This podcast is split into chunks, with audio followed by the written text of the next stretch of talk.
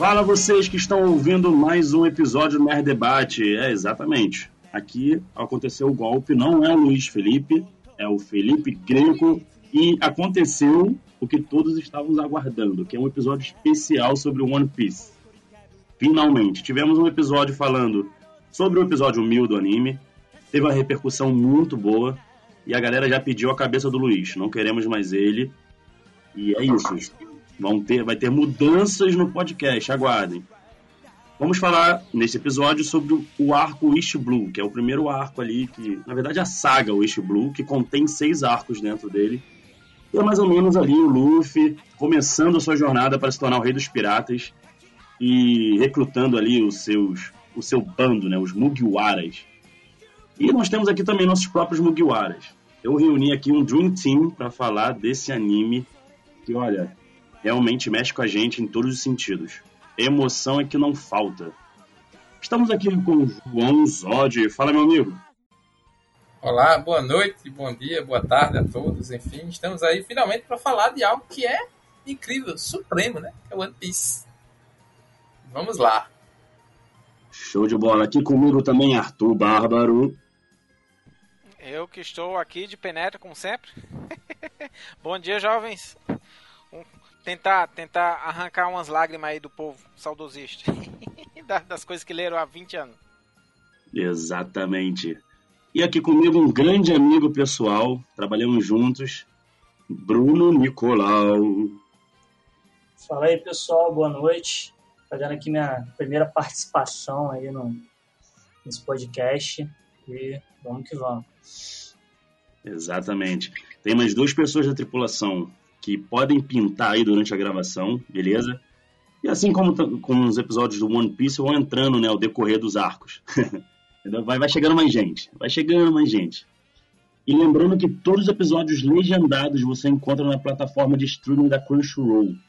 Cara, além da melhor qualidade de imagem, eles lançam semanalmente um episódio no mesmo dia que sai no Japão. Tipo assim, tá de sacanagem, né? Cara, isso é muito, muito legal.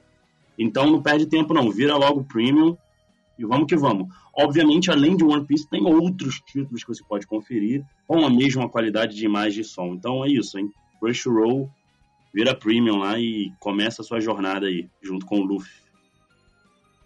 Beleza, então vamos começar então, sem mais apresentações, vamos logo ao que importa. O primeiro arco, vamos então vamos começar pelo arco Romance Down, que é o ali bem, bem no comecinho, os primeiros episódios, também pegando um pouco ali do arco do Capitão Morgan, onde aparece o Zorão, né? Lágrimas vão escorrer do rosto do, da galera que é Zoro Tarde, Zoro, eu não sei na verdade o nome do, do fandom. É, Zoro. É. e, e vamos então, vamos então, assim, olha, vamos lá, gente, aqui vamos pegar um formato mesa de bar, entendeu? Todo mundo tranquilo, conversando, só respeitando mesmo os arcos que a gente vai pegar uma sequência boa. Então a gente começa então desse primeiro momento, o Luffy pequenininho ali recebendo, recebendo não, na verdade almejando ser o, um grande pirata por conta do, do discurso que o rei dos piratas, o Gold Roger, disse né, na sua execução. É, naquele momento ali teve a grande era dos piratas foi, foi iniciada e é claro, todo mundo foi contagiado aí por, esse momento, todo mundo saiu para os mares querendo achar o lendário tesouro One Piece. Será que esse tesouro existe? Não sabemos ainda, hein? Mas é claro que existe, né? Vamos lá. Então, então, assim, ele foi também influenciado e ele é muito determinado. E vamos lá falar um pouco desse, desse primeiro momento ali. O que, o que vocês lembram, o que vocês recordam. Ele bem pequenininho, querendo ali entrar pro bando do Shanks, enchendo o saco do Shanks ali para poder entrar e, claro, o Shanks com aquele jeito dele debochado, né? Vamos lá, tá oferecendo leitinho pra ele beber no bar. Toma seu leite, cara. Fica na sua aí que ainda não tá na hora. Na, na, minha lembrança era tipo assim, o, o, eu acho que a primeira cena, a primeiríssima cena do mangá é o Ruffy pegando uma faca e cortando o próprio rosto. Eu fiquei assim, nossa, que, parabéns pro mangá, leve, infantil. Exatamente, que foi originalmente cortado no anime, né? É, co cortaram, cortaram a cena? Eu não lembro. O anime é cortado, o anime não Eu, eu sei que cena. essa, esse primeiro episódio do mangá que, que estabelece um bocado de coisa, inclusive a, a cena lá do. Que, que é um pouco mais sério, né? Mostrando que ele é um pouco mais sério a cena lá da, da, da pistola. O, é, eles adiaram pra, tipo assim, o quarto episódio, uma coisa assim, né? Depois do. Dá um iniciozinho, já começa com. com encontrando a Álvida, encontrando o, o Pirralho lá, como é o nome do, do Pirralho? Foi, exato, é o Kobe. É isso. Ele não Kobe. começa como mangá mesmo, né? Começa com, a- com o encontro do Luffy com o Kobe, aí É. depois é que volta pro flashback do, É, do não, Shanks. né? mas assim, né? Só, só reorganizaram pra começar assim mais. Olha, o pirralho ali, um negócio meio mais shonen, né? É, eu não lembro exatamente como começou assim, mas eu não lembro dessa cena do rosto. Isso aí realmente eu lembraria se tivesse, né? Porque esse início da saga eu só vi anime, não li o tá. mangá. Então, É, não, assim, não o lembro mangá realmente dessa isso, do é a rosto. primeira aí. página. Então, realmente no anime não, não apareceu, deve ter sido censurado, né? É o primeiro quadro do mangá, literalmente o Luffy metendo a faca na cara. O, esse primeiro capítulo, né? É, é- é praticamente, tipo, o- o- ele define um bocado de coisa, né? Que a gente só percebe bem mais na frente, obviamente. Mas, assim, ele define a proximidade com Shanks, com, com Shanks, né? O Ruivo. O, o- mais ou menos o- explica um pouquinho de por que que, que Ruffy quer ser rei dos piratas, por que quer, quer é, é, ir pra frente e tal é, estabelece também esse tom de seriedade, né? Mas eu acho, eu acho bem legal esse primeiro capítulo. Eu acho muito mais interessante como primeiro capítulo do que o primeiro capítulo do anime, né? Que vai direto pra, pra uma coisa mais, mais shonen. Olha, eu sou pirralho, ele é forte e ele é legal e, e- pronto. Mas o. Aí eu entendo por que, que mudaram, né? né, Os produtores mexendo nas coisas. Mas só que eu acho muito, muito legal esse primeiro capítulo do, do mangá. A cena da pistola que eu tava dizendo era que, tipo, a primeira coisa que acontece é ele dizendo, ah, não, quero ser pirata, não sei o que lá, e corta o próprio rosto, o pessoal lá para, manda ele parar e tal, não sei o que. Só que aí logo em seguida ele acaba comendo. O, pessoal pega e diz, ah, não, mas esse cara, esse pirraia aqui, ele, ele se garante mesmo, porra, cortou o rosto, não sei o que lá, não faz mais isso não, mas, mas ele é, é, é massa. E aí ele fica lá junto com o pessoal do Shanks e acaba comendo a Akuma no Mi que eles arranjaram. Em algum lugar, do nada, ele come e nem sabe o que vai fazer, ele vira um menino de borracha. né? O poder da, da Akuma no Mi, né? O fruto do diabo. E aí depois tem uma coisa... É legal que os caras ficam chocados também, né? Quando vê ele cortando o próprio rosto com a faca. Os caras dizem, meu irmão, o que você tá fazendo? bicho?" Justo. E era só pra provar que ele era foda, né? Eu- eu posso Ele pirata, chocou os sim. piratas que eram piratas, né? Cara, teve tanto tipo de atrocidade. Justo. E que eram uns piratas bons, né? E eu não sei se vocês tiveram essa sensação, mas o Shanks, quando ele é apresentado lá no comecinho, no primeiro episódio, você já sente um- um- uma, um- uma coisa nele, é uma, uma... Como é que eu vou explicar? Uma simpatia, ou então até uma admiração, eu acho que tanto o mangá quanto o anime apresentou bem esse personagem. Não é à toa que muita gente reclama e muita gente espera que ele faça mais coisas no anime, porque ele apare- realmente ele aparece muito pouco, mas os momentos que ele aparece, ele é muito cativante. Esse personagem ele é muito cativante. Sim. Então, né? Então eu acho assim, cara, ele é incrível, ele é simplesmente incrível e tendo feito tão pouco até então. A gente sabe da importância dele. E, e ainda assim, cara, é, seja no design, seja na. que é simples, né? Por sinal, o design, ele veste uma roupa de pirata ali, muito, muito simples, chinelinho de dedo. É isso. né? Só que ele é realmente muito, muito cativante. E, e o legal, pode falar. Não, é que eu ia comentar assim, é, é só um capítulo, apresenta ele, depois não aparece mais pra não sei, por não sei quanto tempo, mas só nesse esse um capítulo, que é de, de primeiro capítulo, né, de One Piece, né, do mangá, ele faz aquele arco que One Piece vai fazer bastante de olhar para essas pessoas, a vida delas é mais ou menos essa, e de repente tem alguma coisa assim extremamente é, tem- esqueci uma palavra, mas sei lá, tocante assim, alguma coisa, que é o final ali, como, como ele salva o, o Ruff, né? É, é, é, pode, pode comentar, né, do- dos detalhes, né? O, ele, ele vai, né? É, Ruff vai ser, ser morto por, por- são um peixe gigante lá. E é ele, basicamente, para salvar o Ruff, ele, ele perde um braço. O, e aí fica assim, né? Tipo, o Ruff fica lá chorando tal, não sei o que lá, mas tipo, esse é só um capítulo, apresenta o Shanks, a gente fica gostando dele pra caralho, tanto quanto o Duff. O, e e também faz o, esse esqueminha todinho da gente é, gostar do personagem por causa de uma coisa assim, meio pesada, assim, meio, meio é, é emotiva pra caralho, né? E tem vai daí pra frente, a maioria dos arcos vai, vai ter alguma grande história assim, que envolve alguma coisa bem emotiva. Que, que é o, o foda, né? O, de One Piece que sabe fazer bem isso, né? O Eiichiro Oda sabe fazer bem pra caralho isso. E esse é o é só um capítulo. Ele sabe fazer todo mundo chorar. Nicolau chorou em algum momento, Nicolau, até onde você assistiu? Olha, não, não, assim, o anime realmente não conseguiu me fazer chegar a esse ponto, não. Mas eu sou um cara um pouco mais frio também.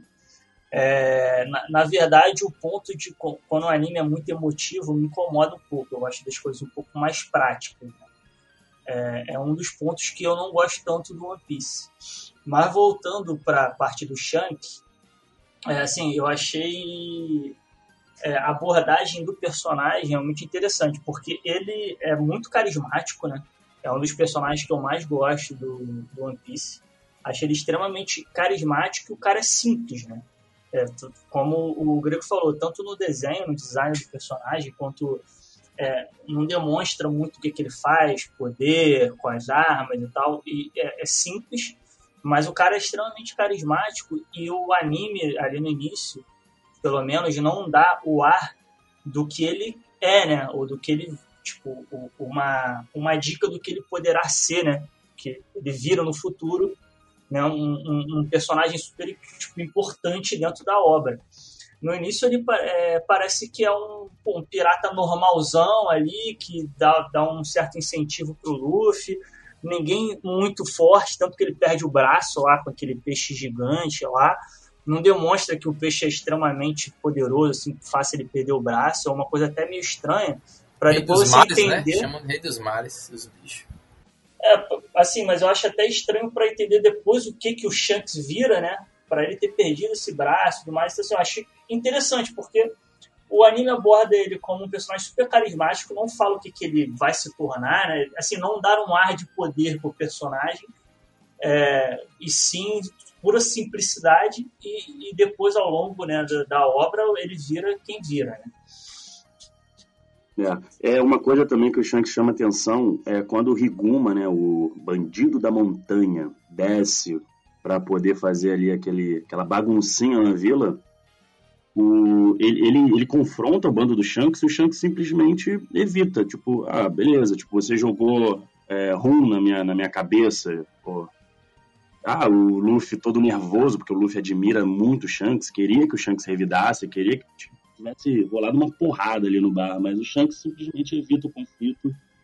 Tá de boa, tá ele ali, a galera deu o bando dele, todo mundo rindo da situação do Shanks totalmente molhado é, praticamente o cara meio que humilhou ele ali, mas o comportamento do Shanks é, é outra coisa que chama atenção. O, olha o que ele está fazendo, sabe? Por que, que ele está evitando? Por que, que ele. É, eu li em dois momentos da minha vida, quando eu era muito mais novo, e eu fiquei parecido um pouco com, com a reação que o Luffy teve, né? Pô, Shanks, é agora que a gente vai saber quem é você, vamos lá, tipo, sabe? Mas não foi naquele momento. E agora, mais velho, quando toda uma vez por ano eu releio, é, cara, totalmente eu entendo o lado do Shanks nesse momento. Isso é legal de One Piece também, que ela aborda esses pontos, né? Você vê a coisa pelo lado do Luffy, que é criança, você vê a coisa pelo lado do Shanks, que é adulto, tem pontos muito distintos, né? Lá na frente você vê a, a como o Zoro é maduro para algumas coisas, como o Luffy ainda é bobo para outras, sabe? É, é, acho muito legal como ele aborda diversos públicos, diversas idades, ao longo desses 20 três anos, né? De anime. Agora vamos combinar também que deixaram a fruta desprotegida ali, hein, pro garoto comer, hein? Eu tava ali dando sopa, né? Ah, tá, vou ficar aqui no balcão. Mó vacilão, né, meu? Os caras tudo enchendo a cara ali. Quem ia pensar que o Luffy ia comer a fruta? Os caras tudo bebados. O garoto, o garoto já é esfomeado, então vai comer tudo que vem na frente. Essa é a verdade. Não, assim, é, refresca um pouco minha memória aí, que eu não lembro. Assim, ele comeu realmente sem querer, né? Ele não sabia que era fruta, ou ele comeu de propósito. Não, ele não, Não, sabia. ele, não, ele, ele só viu comida É. e pegou e comeu. Pois é. Pois. Calhou ser a, o, o melhor coisa que podia servir pra ele no mundo, né? Tanto que a reação dele é de desespero, né? Que o Shanks olha pra ele, você comeu uma fruta do diabo, e não sei o que, não vai conseguir mais nadar. Ele, o quê? Eu não vou nadar, mas eu quero ser um pirata. Mas eu- eu- eu- Uma coisa que eu não tinha me ligado, e acho que eu, eu, eu até revi os primeiros capítulos, né? Quando saiu dublado agora, recentemente, aí eu vi um pouquinho. O, mas eu não tinha me ligado disso. Tem uma cena lá na frente que, tipo, o, o Ruff, tá, tá Ruff e o Zoro, eles encontram um cara lá, não lembro como é o nome dele. Lembrei de um nome aqui, Bellamy, não tenho certeza se é isso. O- Bellamy é antes do Skype, né?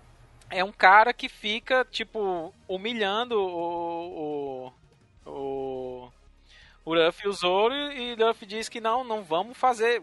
Ignora, ignora. É, na é o. Bellamy mesmo, antes de, dele subir É, Skype. Né, então pronto. Aí aparece ele, tem uma cena dessa, e é claramente uma referência, a, a reação do, do Ruff é por causa desse momento aí lá atrás, do, do Shanks, né? E eu não me liguei, só me lembro, só percebi agora. O... Que é uma cena que eu, É, acho pois é, ele, ele- exatamente. Ele reage idêntico ao, ao, ao Shanks. Justo. Exato. Quando teve essa cena, eu achei meio. Tá, tá meio enrolando, é só pra mostrar como é o Luffy, não sei o que lá. Mas só que é, agora, é, comparando com essa cena do Shanks, né? Que eu não, não lembrava, né? Eu só lembrava da história da, do, do- Tem essa e tem um em Alabasta também, né? Que ele chega em Alabasta, os caras ficam tirando onda com ele e não faz nada. Aí quem tá observando e entende, né, aquela reação é o Barba Negra, né? Que tá se mostrando que ele tem um passado Ah, tenebroso ali entre ele e o Shanks, né? Que a cicatriz já mostrou que a cicatriz do Shanks foi feita pelo Barba Negra. Ah, eu não lembrava disso, não. Mas vamos voltar Acho aqui. que vamos- você não chegou lá, viu? Vamos ser. voltar, vamos voltar, vamos voltar pro arco, vamos lá. Então, assim, a cena impactante, o o Shanks salvando a vida do Luffy, cara, ele sem o braço, com a cara tranquila, com certeza estava doendo muito, mas ele estava ali tranquilo, Luffy chorando, e ali começa, né, e uma cena que é extremamente emocionante, e você vê que só é a primeira de muitas cenas que vai ter na obra. A primeira de muitas, então você já sente a vibe.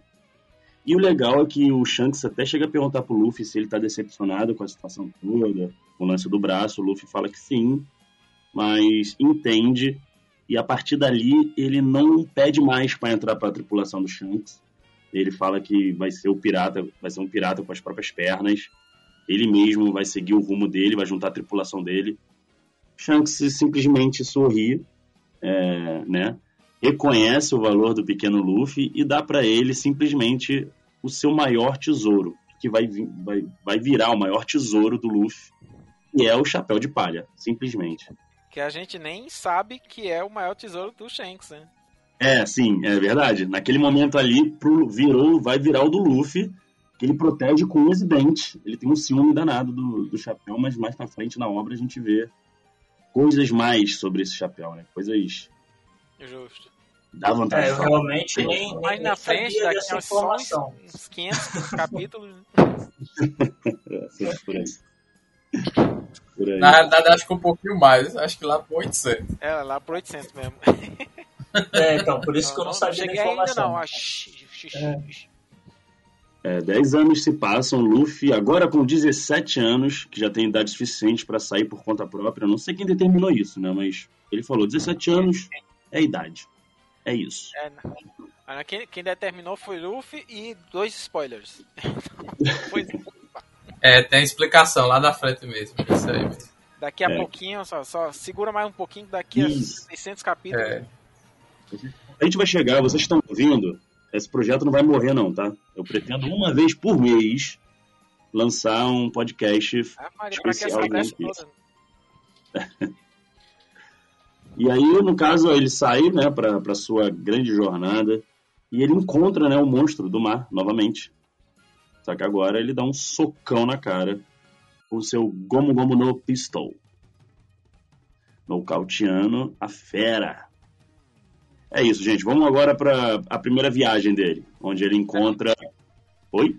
Deixa, deixa eu só comentar uma coisinha que eu acho interessante que acabou pulando. Sim, quando, quando ele se despede de Shanks, ele diz uma coisa que, que inclusive nessa dublagem que foi feita recentemente, não, não ficou exato. Ele, eles combinam assim, de nós, a gente vai se encontrar depois na, na, na Grand Line, né? Uhum. É, quando eu for um pirata também, né? Que aí diz que vai vai é, superar até, até superar Shanks, né, tal e tal.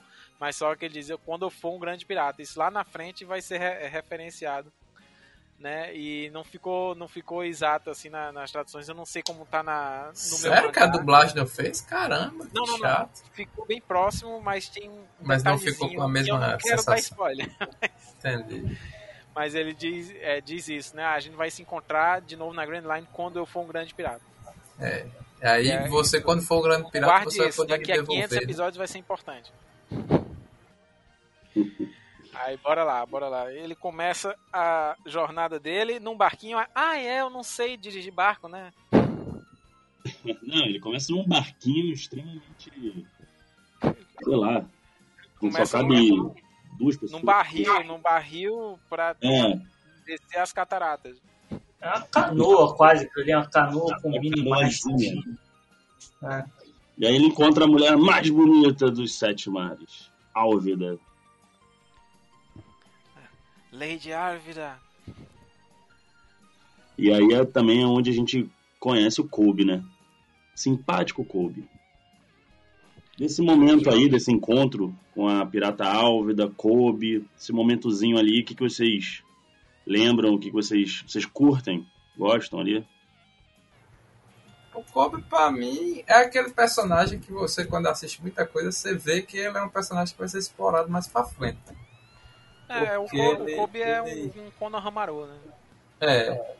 Ele ainda é criado com um jeitão meio de, da, da, rivalidade, né?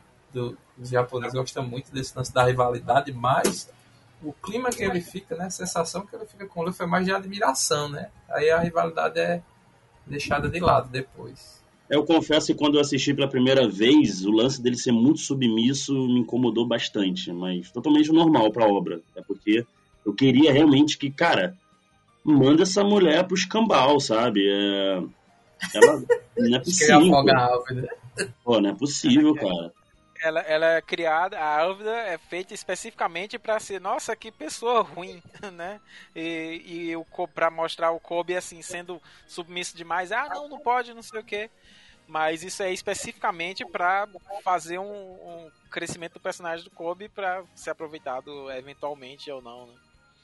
Mais na frente. Mas é, é especificamente só para ter esse cres pequeno crescimento pessoal do, do Kobe nessa hora. Né? Mas, e também, obviamente, para ter a rivalidade né, que o Zod está falando, comentando. O, que o Kobe ele quer ser é, da Marinha. Ele, é, como, ele quer entrar para a Marinha, né? que é o sonho né? dele. Ele já começa sendo, sendo ficando amigo do, do, do de Luffy que quer ser o rei dos piratas, né? Que supostamente é o oposto, né? Aí os dois ficam amigos. Eu acho interessante que, assim, a, Álvida tá lá especificamente para ser um item na, na história do Kobe, né, só. Mas eu acho legal essa, essa, essa pequena amizade que foi criada, que obviamente vai ser, vai ser render frutos mais na frente. É, o Kobe ele tá bem por fora assim, né? Mas é claro que em algum ponto da história, tanto o Luffy vai ser rei dos piratas, quanto o Kobe vai ser almirante de frota, né? crescimento deles é ali pau a pau. Hoje ele é vice-almirante, né? Se eu não me engano. É vice-almirante, Kobe. É, isso mesmo. Não, vice-almirante, acho que ele é capitão. Vice-almirante é o. É o... É o, ah, é patente o... do Garp, né? Ele ainda não é no nível do Garp, não. O vice-almirante é o Smoker. É. é. É, é o Smoker. É. Ele é abaixo do Smoker ainda. É, tá porra, já ia passar o Smoker, tá com caralho. O Smoker que já é apresentado como um fodão. Cara, Smoker ainda, a gente vai falar de Smoker hoje aqui, porque Smoker é logo tá. É verdade. Vamos falar aí, eu defendo muito ele, eu gosto muito dele. Esse aí eu defendo. É, não, justo, justo. Chega lá, chega lá. Não chegamos nem no Zoro ainda. É, então, é, o Luffy, obviamente, acaba. Ah, ô Bruno, quer falar alguma coisa da Álvida? Porque eu vou acabar com ela agora. Não, sem. É, eu concordo com. Acho que foi o Arthur que falou de, que ela só apareceu ali realmente para iniciar o né? Porque não apareceu como grande vilã nem nada disso. É, realmente só para ser o carrasco do Kobe ali, ele, ele tem um pequeno crescimento pessoal e, e falar que quer ser da Marinha. Basicamente isso. Show de bola. E aí o Luffy acaba com ela e o Kobe decide. é, Fala pro Luffy que o sonho dele é se juntar à Marinha. O Luffy é engraçado, né? O Luffy poderia ali começar a, a falar algumas coisas contra a Marinha, ou seja lá o que for, mas o Luffy, gente, é aquele protagonista que a gente ama, que compra o barulho, compra as ideias. Quando ele gosta de você, ele realmente está contigo e não importa é, o seu objetivo, ele vai te ajudar, na medida do possível. E aí os dois partem no barquinho, né, depois de acabar com a Álvida, eles partem no barquinho, famoso bar, a, famosa canoa, em direção a... Porque o Kobe fala do Zoro, não é? Vocês lembram disso? O Kobe menciona o Zoro e o Luffy fica com vontade de recrutar É. o Zoro pro... Caça piratas, exato. É. Ele- Eles chegam no- na, na ilha lá onde o Zoro tá lá preso e não sei o que lá, e que tá lá É, com medo, não sei quantos dias, porque não sei o que lá, porque vai libertar umas crianças lá, um negócio assim. Eu não lembro os detalhes do Zoro.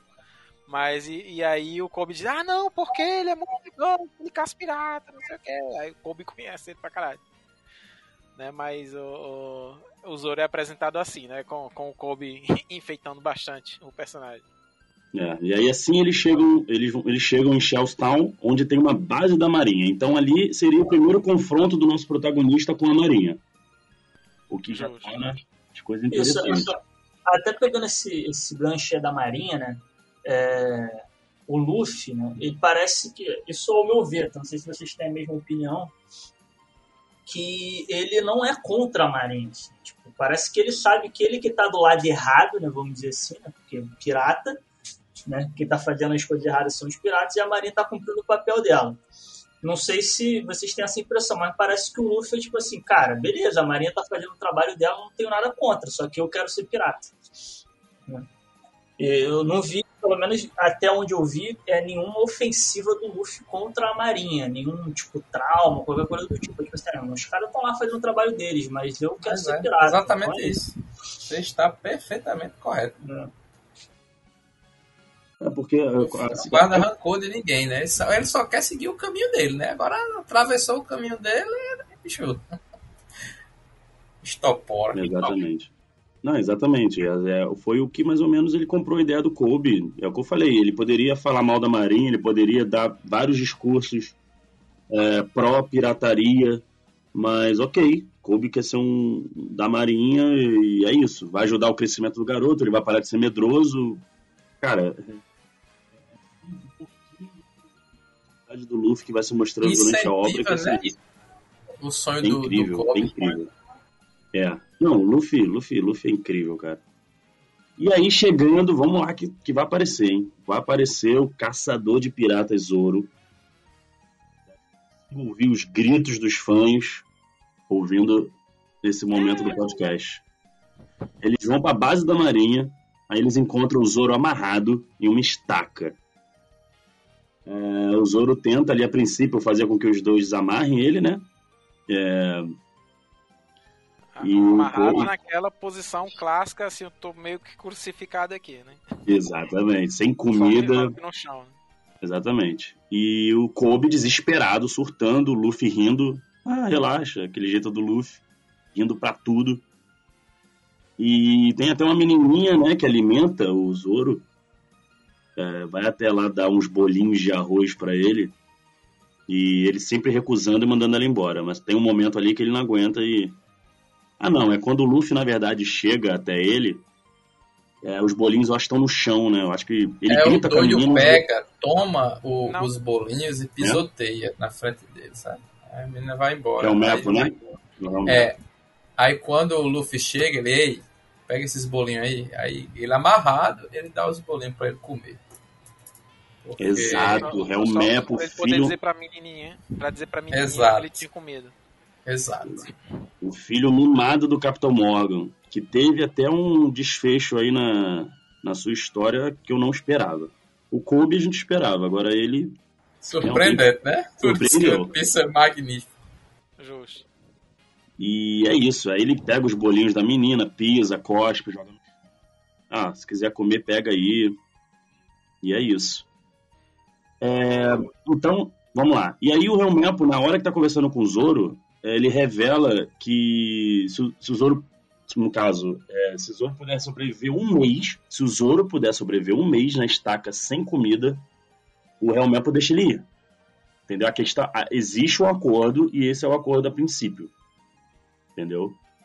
Acho que não era nem simplesmente deixar ele ir. Tinha alguma coisa, tipo, eh, tinha a ver com a cidade, pra eles não, não fazerem mais não sei o que na cidade. Algum, não era nem pra ele, para si mesmo. Mas eu acho que até então o Zoro ele não tá ligado, ele não tinha comprado a ideia da opressão da marinha ali não, cara. Sinceramente, eu acho que era só pra ele meter o pé mesmo. Embora. É, eu não, eu não lembro agora. Mas, mas, mas É naquele ponto ela é meio que nem o Luffy, né? Que ela resolver a treta dele, mas que de, de tabela tá ajudando a galera da, da ilha, né? É, cara, eu não É, lembro eu não lembro exatamente não, mas ele, ele tava ali porque ele queria. Tipo assim, ele não foi preso. Ele meio que É. se deixou se, é, se prender pra cumprir o- essa apostazinha aí do, Esse. Nemadinho. É, para ele liberar a aldeia, eu não, eu não lembro exatamente, mas tipo assim, ele se deixou. né? Não foi uma coisa que ele foi preso, nada disso. Ele tava ali por vontade própria pra ajudar em alguma coisa. Exatamente. E nesse primeiro encontro com o Zoro, parece a- parece que o Kobe ele já vai mudando um pouco de ideia, né? Da forma como o Zoro, que o Zoro não é esse demônio todo que ele que ele pintou o Luffy. É, de. No sentido de, de, de poder, tá falando? Alguma coisa assim. É, e nesse momento também o Luffy canta o Zoro, né? E aí, vamos ser pirata? O bicho, não, não vou ser pirata, eu caço piratas. Aí o bicho, não, vamos pra mar comigo, não sei o quê. Aí ele pega e fala, se você recuperar minhas espadas, né? Eu vou pra, pra o mar com você, como pirata. Aí que o Luffy sobe lá pra recuperar as espadas, né? Pra ele. Aí toca o terror lá e, e- e consegue devolver as espadas pro Zoro. No momento que a galera ia executar ele, né? Ah, eu, eu, eu dei uma verificada aqui. Na, é, na realidade é porque Zoro matou o bichinho de estimação do Helmepo que ia comer uma pessoa. E Zoro matou o bicho porque ele ia. Era era um, um bicho gigante, um lobo grande. Enfim, ia comer uma pessoa. Ia, ia, ia matar uma pessoa, Zoro salvou a pessoa e Helmepo disse, é, não sei o que lá, e ele pegou e fez o acordo de, ó, vou deixar você aqui. Só que aí, eh, passar um mês, essa história que a gente comentou, só que aí é, Helmepo pegou e comentou que, ah, não, não, ele não ia cumprir a promessa dele, ia só matar Zoro depois de fazer ele sofrer por um mês. E aí que Luffy comprou a briga, né? Então, uma coisa é, o Zoro, tipo, ele aceitou o acordo, né? Porque é, ele matou o bicho do, do, do Helmef porque ele tava oprimindo a galera. E aí o cara também aceitou a parar de oprimir, alguma coisa assim, se ele cumprisse esse acordo. Porque é, é, não foi uma coisa, tipo assim, de ele matou o bicho do cara e foi preso. Não, ele matou e ele escolheu ser preso para cumprir o acordo. Né? É, assim, eu, eu, eu confesso que o, o- essa parte foi um dos pontos altos para mim né, do One Piece, porque o meu preferido é o Zoro, dos Mugiwara, e talvez do One Piece como um todo também, até onde eu vi. Aqueles que preferem o Zoro, né? Geralmente são as pessoas mais maduras e mais racionais, né? Geralmente. Não, o Zoro é o exatamente. personagem mais maduro e mais racional do time. Sim, exatamente. Eu gosto dele justamente por causa disso. Para mim é um, É, ele não é nem um pouco passional, o Zoro. uma seriedade ali no grupo. né? O resto parece que estão brincando. É, ele, eu gosto dele por causa disso. É, e eu gosto do design, sei lá, porque antes de ver One Piece, é, é, o próprio Greco aqui, né, que, que me fomentou a ver, né, começar a assistir a obra e tudo mais, eu lembro que a primeira coisa que eu falei, não, eu sei que tem um cara lá das espadas e tal. Era o único que eu conhecia, assim, que, que me chamou a atenção, né? É, aí ele mostrou, ah, esse aqui, ele mostrou a foto, eu falei, pô, é esse mesmo e tal, não sei o quê. Então, assim, eu já gostava dele antes de começar a assistir, porque me chamou a atenção o design, não sei. E aí ele foi apresentado, eu tive uma certa decepção, talvez que nem o Kobe aí, né? Porque, poxa, o cara já tá preso, em uma situação, tipo assim, totalmente submissa, a qual o seu personagem é muito poderoso, não deveria estar ali. Só que depois tu entende que foi isso, ele quis estar ali, né? E se ele quisesse brigar com todo mundo, ele não estava ali. Mas ele se sujeitou à situação, né?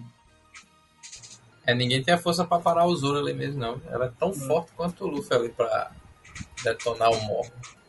É, o Morgan, mão de machado, né? E aí ele aparece, rola a briga, eles lutam, a gente conhece o estilo Santoryu. E aí o Kobe, e aí eles derrotam, né? porque assim, na verdade eles vão. Ele quer ali libertar o Zoro. Porém, ele vai vendo aos poucos o que, que a, o, a, aquele lugar, né? Aquela vila, aquela, aquela ilha, é, o que, que ela sofre no poder da Marinha. Mas assim, com o Capitão Morgan. É, Tanto que. É, sobre o deixa, do Capitão Morgan. Né? Deixar isso bem claro, exatamente. Que assim que ele é derrotado, é, os soldados, eles. A base continua ali na, na ilha, a base mantém, porém, é, o pessoal sabe, olha, realmente ele era um capitão meio escroto e a gente vai tentar mudar aqui a forma como a gente vai tratar a galera. O famoso sob nova direção, né? Ah, o cara é um, é um tirano, né? Super é. narcisista, porra. Tava construindo uma estátua dele mesmo. E, tipo, o cara é um capitão, tá ligado? Porra, nem é tão alto assim. E o cara tava, tipo, se sentindo o tal, né? É milíciazinha ali, né? O cara é meio. One Piece tem é. muito disso, né? O personagem, porque ele tem força, ele chega num lugar e oprime, né? O Morgan não é diferente do Arlon, né? Que a gente vai chegar em breve. Ele e de muitos outros. Que... É, de muitos chegou... outros ele chegou no lugar que ele era o mais forte e simplesmente subjugou todo mundo à vontade dele, porque ninguém era páreo para ele. É, o One Piece é muito sobre isso, né? Acabar com a desigualdade, acabar com a tirania. E Luffy é o cara que chega lá e desmantela todo esse esquema, né? Diversos inimigos de, de, ao longo da história têm essa estrutura que é apresentada no Morgan, né? Mais pra frente. É o que, o que fica um pouco mais definido nessa hora aí sobre Ruff especificamente é justamente essa questão de ele é não é nem contra a Marinha especificamente, né? Isso que eu estava comentando mais é, agora há pouco, né? O, que ele não é contra a Marinha especificamente, ele é contra a tirania, né? E aí mostra justamente as situações dessas, né? Que é, Kobe tá aí nessa história aí justamente não é, justamente para é, é, é, deixar mais claro essa parte, né? O final dessa, dessa história aí é justamente o pessoal da Marinha dizendo que ah, não, a gente vai mudar não sei o que, e aí diz que não, não pode é, cumprimentar Ruffy porque ele na realidade é um pirata, não sei o que lá, e Kobe vai atrás dele enquanto o está indo embora no barco sozinho, depois de ter se despedido é, Kobe vai lá e, e bate continência para ele, e por causa disso todo o pessoal da Marinha pega e bate continência para Luffy também. É, todo o pessoal da Marinha reconhece, porque até o próprio pessoal da Marinha ali era oprimido pelo Morgan e não tinha força para poder, né? E reconhece. E aí fica. E o Luffy assim, salvou todo mundo ali, né, bicho? É muito massa. Justo. E mais na. É, assim, isso é mais elaborado bem mais na frente, né, sobre o próprio Luffy, mas a história dele é especificamente realmente sobre isso de tirania, né? E sobre, sobre é, você subjugar as pessoas, né? De, de uma forma pesada. Tem, tem uma palavrinha melhor para explicar, mas é isso. Ele é mais contra a tirania e, e ele a, a, vida dele inteira é baseado nisso, né?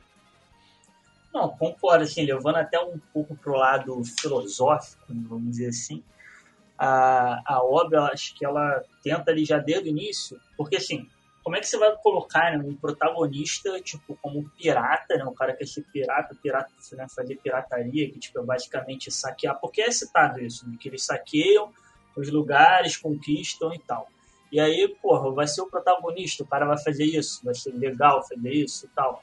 Não, aí ele, ele é, a obra mostra um outro lado.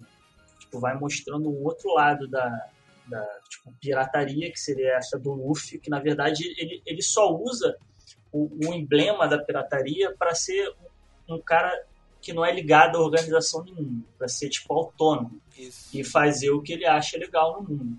E aí ele, ele usa essa, essa alcunha de né, pirataria para fazer isso. Não que ele, exatamente ele quer ser aquele pirata clássico, filho da puta e tal, não sei o quê. E aí também tem um contraponto que a Marinha também não é tão é, digna assim e mostra o lado ruim, né? Então durante a obra vai, vai tendo, vai mostrando-se os dois lados, né? Tanto da pirataria quanto da Marinha. É, e É, não existe conflito. uma organização 100% boa, né? Na história. Sim, E Luffy é exatamente isso, né? A bandeira pirata não é porque ele, ele quer simplesmente fazer o que ele puder fazer quando ele quiser fazer do jeito que ele quiser fazer, né? Lógico. Ser livre pra fazer. É, inclusive tem vários vilões envolvidos com a marinha e tal, não sei o que lá, mas também tem grandes vilões que são piratas também, não é? Que nem o Zod tá aí dizendo. É, o mundo não a- a apresenta, do mal. o mundo do One Piece, né? Não apresenta piratas como Luffy ou o bando do Chapéu de Palha, né? Ah, Todos os piratas são muito filha da puta, né? Os bichos são extremamente, tirando alguns, assim, o próprio Shanks, assim, é um personagem que ainda tá meio obscuro, porque ah, venho apresentando algumas coisas assim que talvez ele não seja tão bonzinho quanto a gente conhece, né? Segura, segura. Segura. Pois é. E o. E os outros, os outros piratas, né, que aparecem nessa fase, o, o Don Krieg, que vai vir logo logo aí, o Capitão Kuro, que vamos chegar a contar logo em breve também. Esse personagem. E o os Kobe piratas clássicos. E o Kobe decide então ficar com a Marinha. É ali que se despede ali do, do Luffy do- e agora do Zoro, né? O novo integrante do bando. É verdade. Se eu, se eu não me engano, acho que o Luffy até ajuda o Kobe a ser aceito na Marinha. Tem um lance desse? Porque a Marinha meio que não queria recrutar ele, né? Porque Ele tá incentiva ele a chamar, né? tal. Que ele tá escondido. Ele fala, vai lá, Kobe, não sei o quê. Aí ele pega e diz, ah, não, porque. Porque eu tô aliado com pirata, eles não vão aceitar, eles vão dizer que eu sou um cúmplice. Aí Luffy dá um socão na cara dele, né? Aí diz, você tá querendo me pegar, não sei o quê, cessada. Aí ele entende, né? E diz, Ele "Ah, faz ali uma ceninha ali, como se É, ele estivesse brigando com o Kobe. É, e dá a entender que ele tentou capturar ele e tal. Aí o Kobe vai, quando a galera presta atenção nele, né? Aí o Kobe cria coragem e pede né, para ser recrutado, né? Ele quer ser marinheiro. Não, que é não o- tem vínculo com um pirata, né? Naquele ponto. Justo. era o principal. Eu, eu, eu lembrei- bem lembrado desse detalhe agora, né? Quando eu descrevi mais cedo, é, agora- agora há pouco, eu, eu não lembrava desse detalhe que, tipo, a princípio o Kobe não poderia ir lá se despedir de Luffy direito, porque é, iria teoricamente mostrar que estavam relacionados, né? Que eram amigos. O- e aí, mas só que ele foi assim mesmo, e o pessoal da Marinha até, é, é, todo mundo bateu continência para para Luffy e Zoro, né? Que é que tava Luffy e Zoro, né? aliás, indo embora, né, juntos. Eu não, eu descrevi errado ainda. É, agora nós vamos pro próximo arco dessa saga, que é o Orange Town, onde nós somos apresentados ao personagem favorito do Ichiro Oda, do criador de One Piece. Ele já várias vezes deixou isso claro, sempre, sempre nas entrevistas, que é o Que Bug, coincidência. é o Bug o palhaço, né? Bug o perro.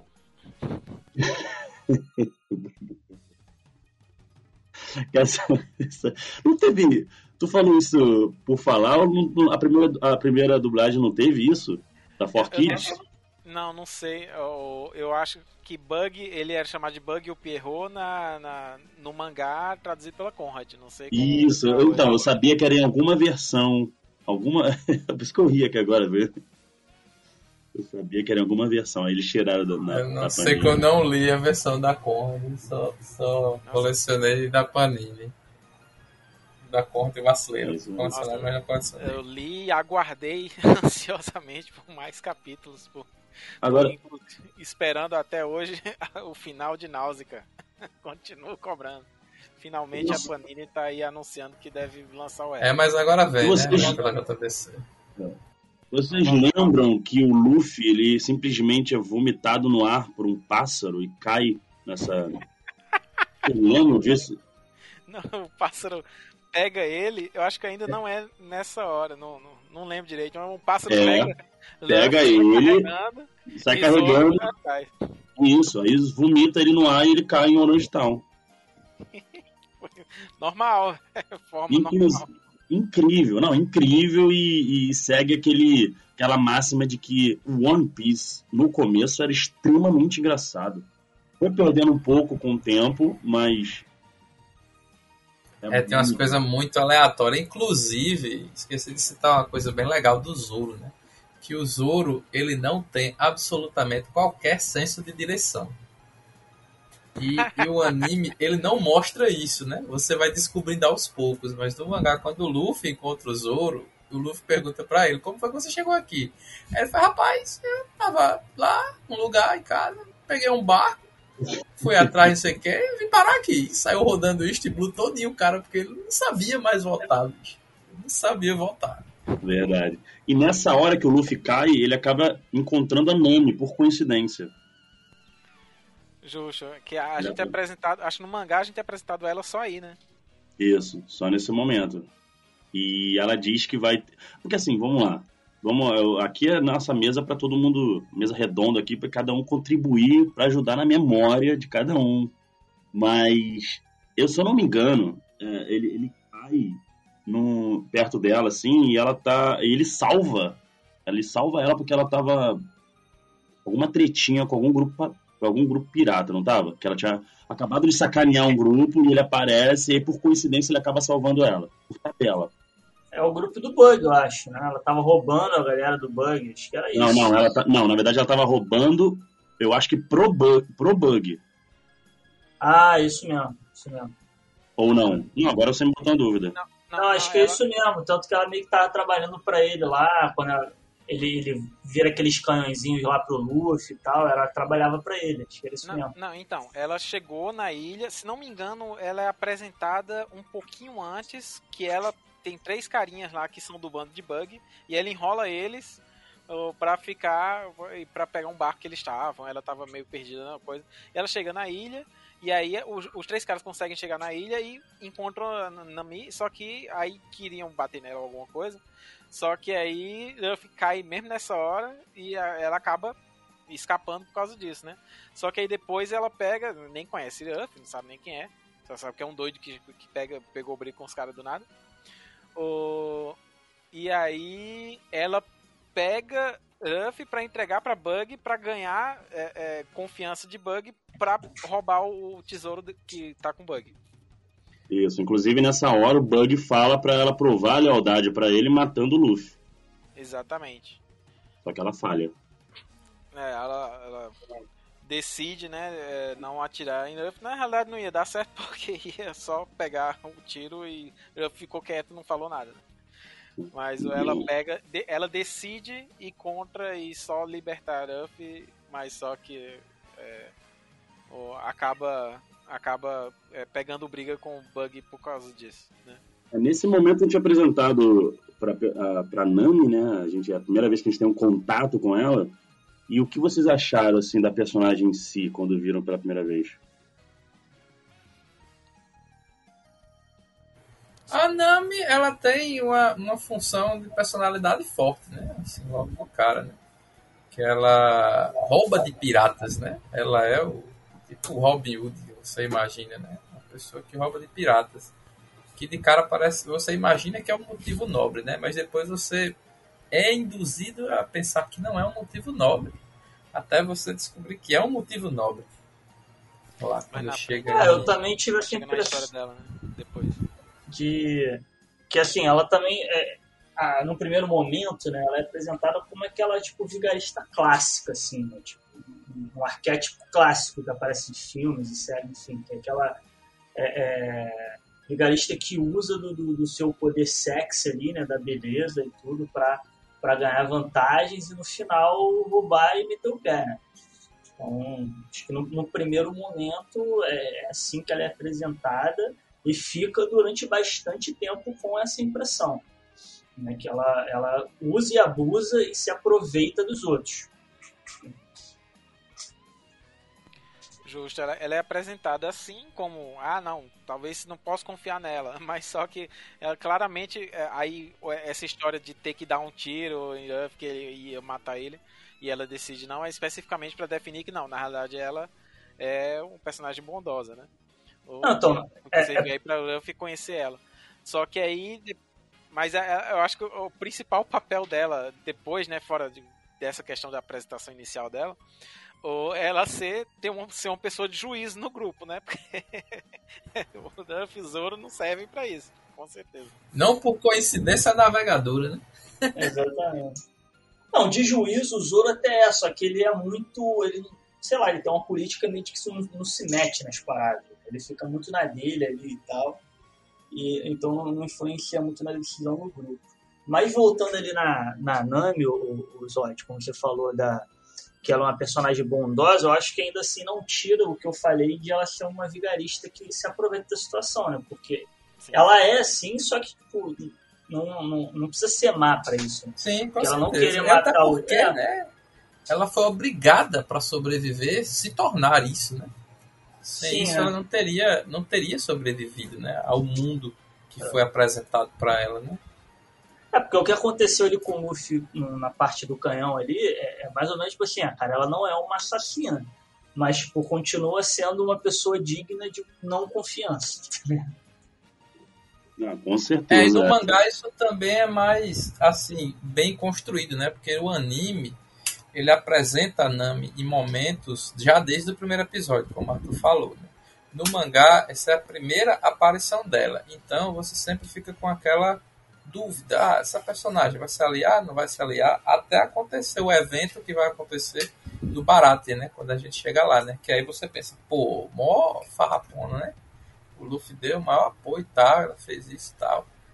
Pra aí realmente mostrar, né? Qual, qual as motivações reais da Nami, né?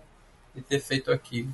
É justo. A gente chega lá já já que a gente não pode. A gente tem que apresentar Bug, o palhaço com pompa, gente. Né? Vamos... Vamos apresentar. Ótimo, valeu, Arthur. Com, com Obrigado. pompa. Obrigado pela deixa. Vamos apresentar então esse palhaço aí que, ame ou odeie, ele é importante para a obra. E vai se tornando cada vez mais conforme a gente vai descobrindo o passado dele. E ele é detentor da Barabara no Mi.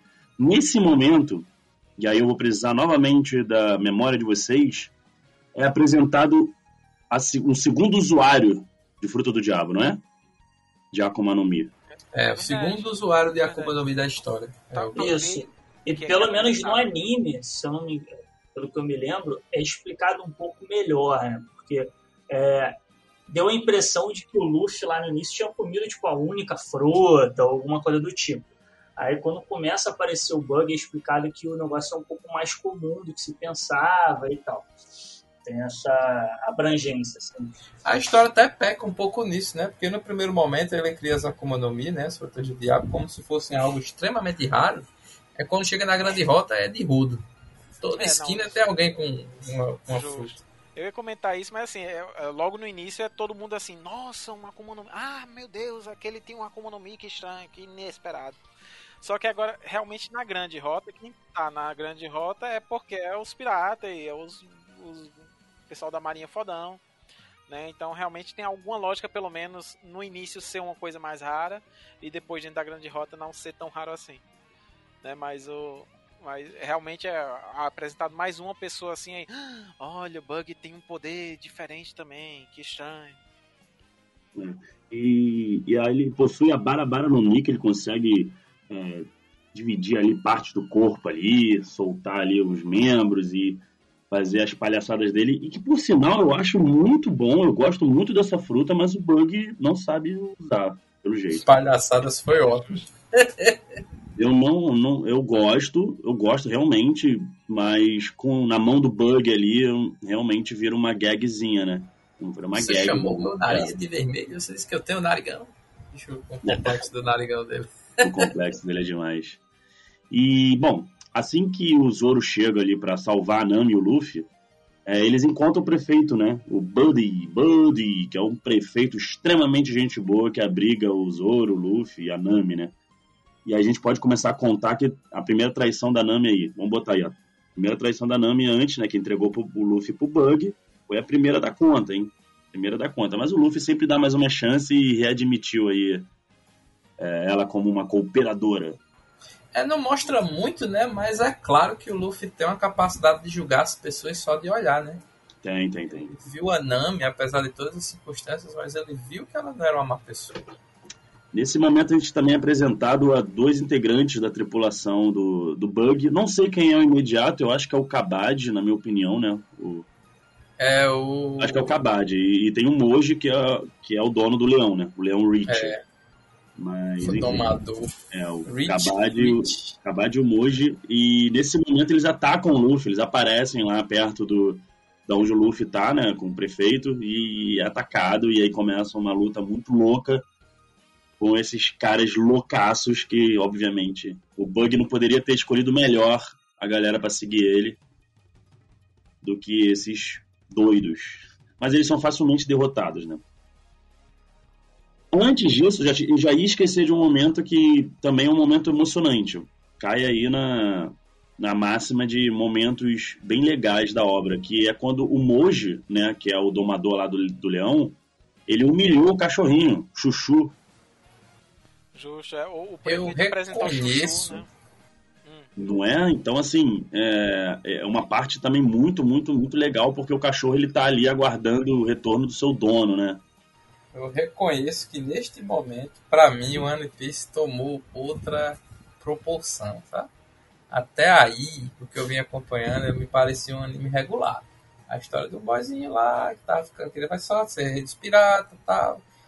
Mas quando ele mostra ali a determinação do cachorro, bicho, de ficar ali, e como o Luffy absorve aquilo, né? E respeita. Eu disse, meu amigo, essa parada aqui vai me proporcionar muita emoção. Muita emoção.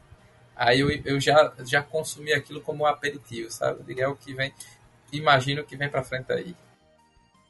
Exatamente, exatamente essa é questão. Eu também achei extremamente comovente a determinação do cachorro. O Luffy também comprou a ideia, mais uma vez. E vamos lá salvar a vila do Bug, né? Por que não? Vamos comprar mais um barulho. E aí eles lutam, né? O Zoro luta contra ah, o Kabad, né? que é o- é, o acrobata, vence. O Luffy enfrenta o Bug com aquelas dificuldades todas, mas assim que o Bug começa a falar mal do Shanks, o Luffy fica o pistola. É porque aí- ele conhece o Shanks, né? Bug- Ele é, o Bug reconhece o chapéu. Ele Sim. reconhece o chapéu. E ele causa um dano no chapéu, né? Que passa muitos episódios sendo visíveis, né? Os três furos que ele faz no chapéu com as garras. as garras do Wolverine ali, foi, É. é verdade. E aí a gente vê que tem ali um passado entre o Bug e o Shanks. Já é uma coisa que é jogada. Cara, eu gosto muito da sutileza que as informações são jogadas em One Piece. Eu adoro, eu adoro. Eu fico pescando tudo. E Eu ali também adoro e eu trago isso para as minhas histórias também, com desenho, coisa e tal. Eu gosto muito dessa ideia de jogar informação aleatoriamente como se não tivesse importância e depois você trazer isso de volta e, e aprender com One Piece. O Oda Eu faz isso lembro- bem demais. Eu lembro que quando eu indiquei pro Bruno, eu enchi o saco dele falando, cara, presta atenção nos detalhes. na- Nas coisas que são faladas, nos personagens que pode demorar pra aparecer, mas vão aparecer novamente. Falava isso pra ele. Não, foi, foi mesmo. Falou, cara, presta muita atenção que o negócio volta, vai. Aí vai resgatar 50 capítulos depois, um personagem lá de trás e tal. Mas assim, eu confesso 50 que eu você, foi, sou 50 muito você foi bonzinho, né? 50 episódios depois. É. você- É, 50 é num instante. né? Confesso que eu não sou muito bom de prestar atenção nos detalhes e tal. Muitas coisas eu ficava mais conversando com ele pra relembrar do que realmente me pegou, assim. Que eu, às vezes passa batido. A galera que tá ouvindo aí, é, eu tenho uma crítica contra o Bruno. Quero que o Arthur e o Zod deem as suas opiniões. Uma das, uma das grandes é, façanhas que a obra de One Piece tem, pra mim, e quando eu falo pra todo mundo que eu sou apaixonado, é simplesmente a construção de mundo, que é algo extremamente absurdo de bem feito. Eu acho que nenhuma obra. É, tudo bem, temos aí dos Anéis, temos as Crônicas do Gelo e Fogo, ok, mas o One Piece, tipo, na, nas, nos mangás, ele tem uma construção de mundo absurda com personagens a dar com pau, bastante personagens que até então parece que o Oda tem controle sobre todos, espero que fique até o final assim, mas tem muito personagem. E o Bruno simplesmente não curte construção de mundo, como eu curto. Então, né, pô, por, por que, Bruno? Se você, você é um jogador de RPG, Bruno. É, dê a voz ao Bruno aí pra ele absurdo, falar a respeito desse como é, que você, como é que você lê Senhor dos Anéis e não lê todos os apêndices? Eu nunca li, eu só vi os filmes. Eu sou fã, mas eu nunca li. Não, mas joga RPG, cara. O, cara. o Bruno é bom no RPG. Como é que. Mestre e tudo, pô. Não, então, eu gosto de, de construção de história, construção de mundo, só que acontece, o, o, no caso do Oda ali, eu acho que ele exagera na mão, entendeu? É, por isso que, para mim, a experiência fica um, um pouco morosa, porque ele explica muitas coisas que, cara, ao meu ver, é, é, poderia ser mais objetivo e mais prático, sabe? É tipo isso, entra, fala do cachorro do vizinho, não sei o quê, chega no outro arco, porra, fala do, sei lá, mano, vai, vai num nível assim de que, tipo, cara, pra quê, sabe? Não, não acho que não faz o, o cerne do, do, do arco, ele poderia ser mais objetivo. Então, um arco poderia durar tipo um terço do, dos capítulos que tem se ele fosse um pouco mais conciso. Então, assim, eu gosto da construção de mundo. Ele, ele, se ele tirasse esses detalhes que ele bota, o mundo ainda seria grandioso, sabe? Mas ele exagera na mão. Quer falar? Ah, eu, eu, eu, só falo. quero dizer que não, eu acho maravilhoso a forma que o bicho constrói. Eu não, agora sim, eu não assisti o anime, eu não sei se. Que, tipo, se falou moroso e a coisa que eu pensei que tá quase dentro do contexto que a gente tava falando aqui é, foi a minha sensação lendo Senhor dos Anéis. O Senhor dos Anéis, de vez em quando, o. Como é o nome? O, o, o, o Tolkien, ele se empolgava e é assim, ah não, construção de mundo. Aí ele empolgava assim: ah, não, mas eu gosto de música, vamos botar um poema. Aí botava música, e de vez em quando o povo começava a cantar as coisas, eu ficava assim: ai, não, outra música. Ai, outra coisa traduzida rimando. Ai, meu Deus. E aí eu ficava. Quando você falou moroso, eu associei, eu lembrei de Senhor dos Anéis na mesma hora. Eu fiquei assim, graças a Deus que não existe um bombadil. Não sei nem quem é. O... E aí, é... E eh, foi a minha sensação com o Senhor dos Anéis. Talvez a sua sensação seja parecida, eu não sei se é o, uma coisa específica do anime, porque do anime eu fui reassistir recentemente agora. Uh, eu e meu marido a gente tá assistindo. O, e a gente ficou assim. Nossa, tipo, tava bem legal no início, e aí quando chegou em Usopp, que a gente vai chegar já já, aí virou, virou assim, ó, filler, filler parece Dragon Ball Z, filler Dragon Ball Z fica assim, ai, que... Ah. E a gente assistindo em 2x. E, Ai, vila do Zop, essa vila do Zop é polêmica. Vamos para ela então, logo. Vamos lá. Ficou, ficou, arrastadíssimo. E aí eu não sei se essa é a sensação do, do, do, do Bruno. Ou que talvez ele tenha assistido. Eu acho que ele assistiu o anime, né? Pelo menos o início. E, eu entendo também essa sensação dele. Isso no anime e menos no mangá. Eu, eu fiz essa transição. Entendeu? O, o, o Greco me convenceu a fazer essa transição de falou, cara, o anime é muito mais moroso e tal. Aí eu fui pro mangá. Realmente é mais rápido o ritmo, entendeu? Ele, assim, mil vezes melhor. Realmente o anime, porque é, tipo, floreia mais ainda o negócio. O negócio que já é muito floreado, muito detalhado, no anime inventa mais coisa ainda. Então fica mais longo. É, no mangá, é, eu li, consegui ler com mais ritmo, mas eu ainda acho que tem muito detalhe, que poderia ser um pouco hum. mais conciso. E uma coisa que é uma crítica minha para One Piece, o que contribui para esse excesso de detalhe, vai e volta de construção de mundo, é que a morte quase não existe no anime. Então, tipo, isso dá muita munição pro Oda ficar é, voltando e refazendo e refazendo histórias, ficando num loop que o negócio não acaba. É. Né? Mas isso é mais característica também da, da, da mídia em que ele é feito, né? São características de manga shonen. E o Oda, ele levou isso para outro patamar, tá entendendo? eu vou até voltar algumas coisas, assim, alguns pontos, porque, por exemplo, a Jump, ela teve grandes sucessos ao longo da história, né? De gerações. Na década de 80, 70, 80, a gente teve Hokuto no Ken, finalzinho de 80, começo de 90, aí vem uma sequência. Dragon Ball, é, Cavaleiros do Zodíaco, Jojo Bizarro Advento, Yu Hakusho, é, Slandunk, beleza. Aí acabou todas essas séries, morreu todo mundo. Todas séries que duraram 6, 7 anos no máximo. Aí quem segurou foi o Samurai X. Samurai X durou o quê? Acho que. Hunter também. Hunter também deu uma segurada. Foi, Hunter deu uma segurada, exato. E aí nasce o One Piece em 97. Certo? E aí o One Piece segurou toda a bagaça. Mais até do que o, o, o Samurai X. E o Oda, dentro dessa estrutura editorial da Jump, conseguiu segurar isso por 24 anos, né? Estamos indo, né? 2020, não. Já, já, estamos começando a ir para a reta final. Pois é, tá entendendo? Com mais seis anos de emoção. Enfim. E ele consegue manter esse nível de, de, de, de, de sucesso dentro da revista, sabe? E é com essa, com essa fórmula que ele inventou. Aí realmente ele acrescenta muita coisa. O Greco deve estar acompanhando, não sei se acompanha o mangá agora, né? De um ano, não sei se acompanha.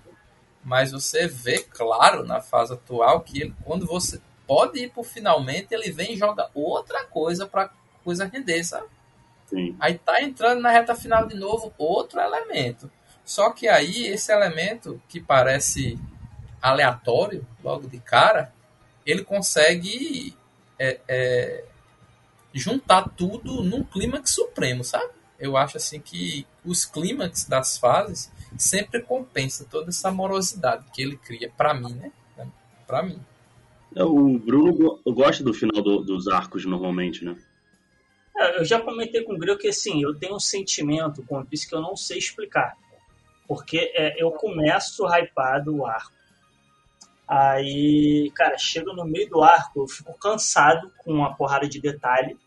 Aí, tipo assim, caralho, não aguento mais, não sei o que, não, mas eu vou ver até o final. Aí, chega no, no final, eu gosto. É uma loucura, né? Aí eu gosto e fico hypado pro próximo. Não, agora eu vou ver o Pronto. próximo. Cara, agora eu fico maneiro. É. Mas eu é fico sempre nesse, nessa dualidade de sentimento. Eu fico, caralho, não, é, tô aguentando é. mais. Porra, mas foi irado. Tipo, fica, fica nessa. Exatamente a estrutura que Oda criou. Ele cria esses momentos de altos e baixos muito bem feitos para dar para você um resultado satisfatório. Porque se você consome um, um, um, conteúdo que é moroso, você tá ali sem interesse, e quando chega o clímax é fraco, digamos, aí você não vai querer seguir em frente, você não quer mais acompanhar a série. Entendeu? E ele sempre consegue fazer isso, criar clímax surpreendentes. E para mim o melhor do Oda não é isso, não é nem os clímax, bicho o melhor do Oda é quando ele cria a expansão de mundo entre os arcos, né? Você vê aumentar a, as recompensas da galera, você vê o que está acontecendo num contexto completamente diferente do, de onde o Chapéu de Palha estão. Acho muito massa isso. Deixa eu colocar o barco aqui, galera. Vamos, vamos, vamos lá. Vamos lá, rápido. Alguém tem um comentário para fazer sobre o Gaimon? O carinha que fica preso no, um baú. Eu adoro o Gaimon porque o Gaimon ele é uma capinha do mangá, né? Que foi adaptada, uma das poucas Sim. anime. Muito bom. E ainda é. mostra o que acontece com o Bug depois que ele leva o Gomu, Gomu no Bazooka, né? Quer falar alguma coisa dele, Arthur? Não, não, não tem muita coisa para falar dele. Eu só acho engraçado que é tipo, é só uns caras que encontra aleatório e ele só serve pra, é. Pra juntar com a historinha do, do Bug depois. Do Mini Bug. As aventuras do Mini Bug. Muito Já, massa. Daqui a pouco a gente começa a comentar as historinhas paralelas das capas, né? A gente vai fazer um especial só das historinhas paralelas. A gente vai ter que fazer, é, teremos que fazer um podcast só da, das histórias para a história de capa. Pô, ia ser engraçado e trabalhoso. É, muito massa. Vamos lá então, chegamos, che, chegamos na Vila Sup, que é a vila do Zop, onde lá conhecemos o mentiroso do bando, também é o atirador, segundo ele, Demorei muito a acreditar que ele era o atirador do bando. Hoje em dia já tô Pô, convencido. bicho, Lé, diz um negócio desse não, velho. Já começa assim, né? Eu pensei que ele tava É. mentindo, foi? Ó, vamos lá, vamos lá. Tem muita enrolação nesse arco. Esse arco tem muita enrolação. Eu gosto muito do Capitão Kuro, que é, que é o antagonista. É, a história do Zop com a Kaia não me emocionou nem um pouco, né? Não, não me emocionou. Mas, ok. Temos ali o confronto com o Capitão Kuro, todo o lance dele ser um mordomo. Por, durante muitos anos ele fingiu ser um amigo da família. Tem um plano bastante ambicioso. Eu achei ele.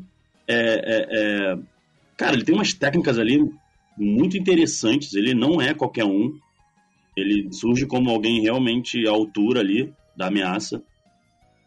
E é isso. O que vocês podem falar sobre esse arco aí? Que aparece até o Django. Um, dois, três, Grande Django. Django. Cara, é, é, antes do, do Zod começar a falar ali, que eu imagino que ele goste de falar dessa parte, Sim, eu É. gosto muito mesmo. Gosto muito. eu só, assim, só vou deixar claro, ainda bem que a gente tá aqui, né, cada um longe do outro, porque, assim, é, é, o- é um dos piores partes pra mim do, do, do anime, porque eu, eu odeio o Sop, tipo, você não gosta, eu Oh, realmente isso, odeio né? o Sop. É, concordo com tudo que o Grego falou. É, é, acho que foi a, a primeira vez no, no anime que aparece um vilão, tipo, à altura ali, um vilão que, que acho que dá uma certa tensão. Porque os vilões anteriores eram um É negocinho verdade, meio. é ah, é, esse aí dá, dá uma tensão, tipo, porra, tem que ganhar, tem todo um, um- um plano, tudo ali por trás. Então ele, ele é a primeira vez que dá essa, esse medo, assim, vamos dizer assim, dos, dos Urgência, né? protagonistas. É. É. É, é, o negócio com a Kaia lá com o Sop, né? Porra, é que pra mim também é um negocinho chato pra cacete. Até porque tudo com Sop pra mim é chato pra cacete. Tá, vai dizer que tu não gosta nem do Sogeking, bicho. Eu tô adorando isso. Eu tô Porra, adorando. foi. Não, o Sogeking eu gostei, porque aí ele fazia um Ah! personagem que não era ele. Ah, tá vendo? É. Mas, é, Sangue mas aí né? continua, Isa. Só queria dar minha opinião. Não, realmente. pode falar mais, pode falar. Sogeking é spoiler do próximo, do próximo podcast. Sogeking. É. Sogeking demora né, ainda pra aparecer. Demora Não bastante. sei, se é próximo, depois não sei se é no próximo podcast, não, hein, Arthur, mas, mas vai ter. Vai ter. Bom, Acho que bom. deve ser o quarto, velho. Rendido, não. Mas- Vem é, rendido, demora. um alabasta. Já, já, já, já, já. Spo- Spoiler, gente. Pode falar agora, Zod, seu lugar de fala. É assim, é, não é um arco muito bem construído, mas ele me apresentou um dos meus personagens favoritos, né? Eu reconheço que nesse ponto o Zop ainda não tinha alcançado esse patamar do meu favorito, sabe? O Zop era apenas mais um. Eu gostava muito do Luffy. E aí, eu, eu sempre gostei desses personagens que aparentemente eles são muito, muito, muito fracos, né? Eles não têm função nenhuma na parada e eles acabam entendendo isso, né? E aí eles acabam se esforçando para poder encontrar seu espaço, sabe? Eu acho que o, que o, o Zop é muito disso. E quando ele chega lá, né? Que ele diz o sonho dele, ah, qual é o seu sonho? Não, eu quero me tornar um valente guerreiro do mar. Eu achei algo para ele ali de cara impossível mas como potencial de personagem, né, me interessou querer ver o que vinha seguir do Usopp. E eu gosto da justa de Usopp porque muitas vezes ela acaba enfrentando os inimigos fortes, bicho, sabe? Quando a gente chegar agora no Arlong mesmo, tem uma luta do Usopp que pra mim, bicho, é, é a melhor do Arlong Park, né? Depois da, da luta do Luffy contra o, o Arlong. E ele você olhar assim, meu irmão, a gente vai morrer, velho. Tá danado, não tem condição não.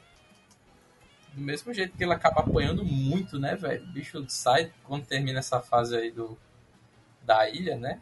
Que ele aparece, o bicho não consegue nem andar de tanto que ele apanha, velho. E o Zop é sempre isso, sabe? Ele é. Lembra do Shiryu? Que o Shiryu sempre sai todo arrebentado. O Cavaleiro do Zodíaco. Pô, cara, é, não, não compara não, que aí, ó. Ó, tá vendo? Tá vendo? Porra, o Zod, Shiryu, o, Zod, o. Zod, ele tá realmente usando todas as cartas na manga, ele veio preparado. Os caras estão conversando vocês, hein? Tô sentindo, hein? Não, mas, é, é, não, mas Pô, tá- o tá Shiryu bem tá bom. mais estratégico, o cara, porra, batia forte, pô. Falar de quem apanha Shiryu mais era o terminava Seiya. todo arrebentado, meu irmão. Quem mais tá- apanhava era o Seiya, pô. Não, mas o Shiryu era o cara que Ah, quase pronto, dá morria. Shiryu, comparar- pra o Shiryu quase morreu ensanguentado, o Shiryu ficou Ah. cego. Ah, O Shiryu Então, então. só É, faltava não, quebrar Zod, os Zod, ossos. não, Zod, você tem que argumentar que, olha, olha, o Zop é um personagem melhor até do que o Seiya.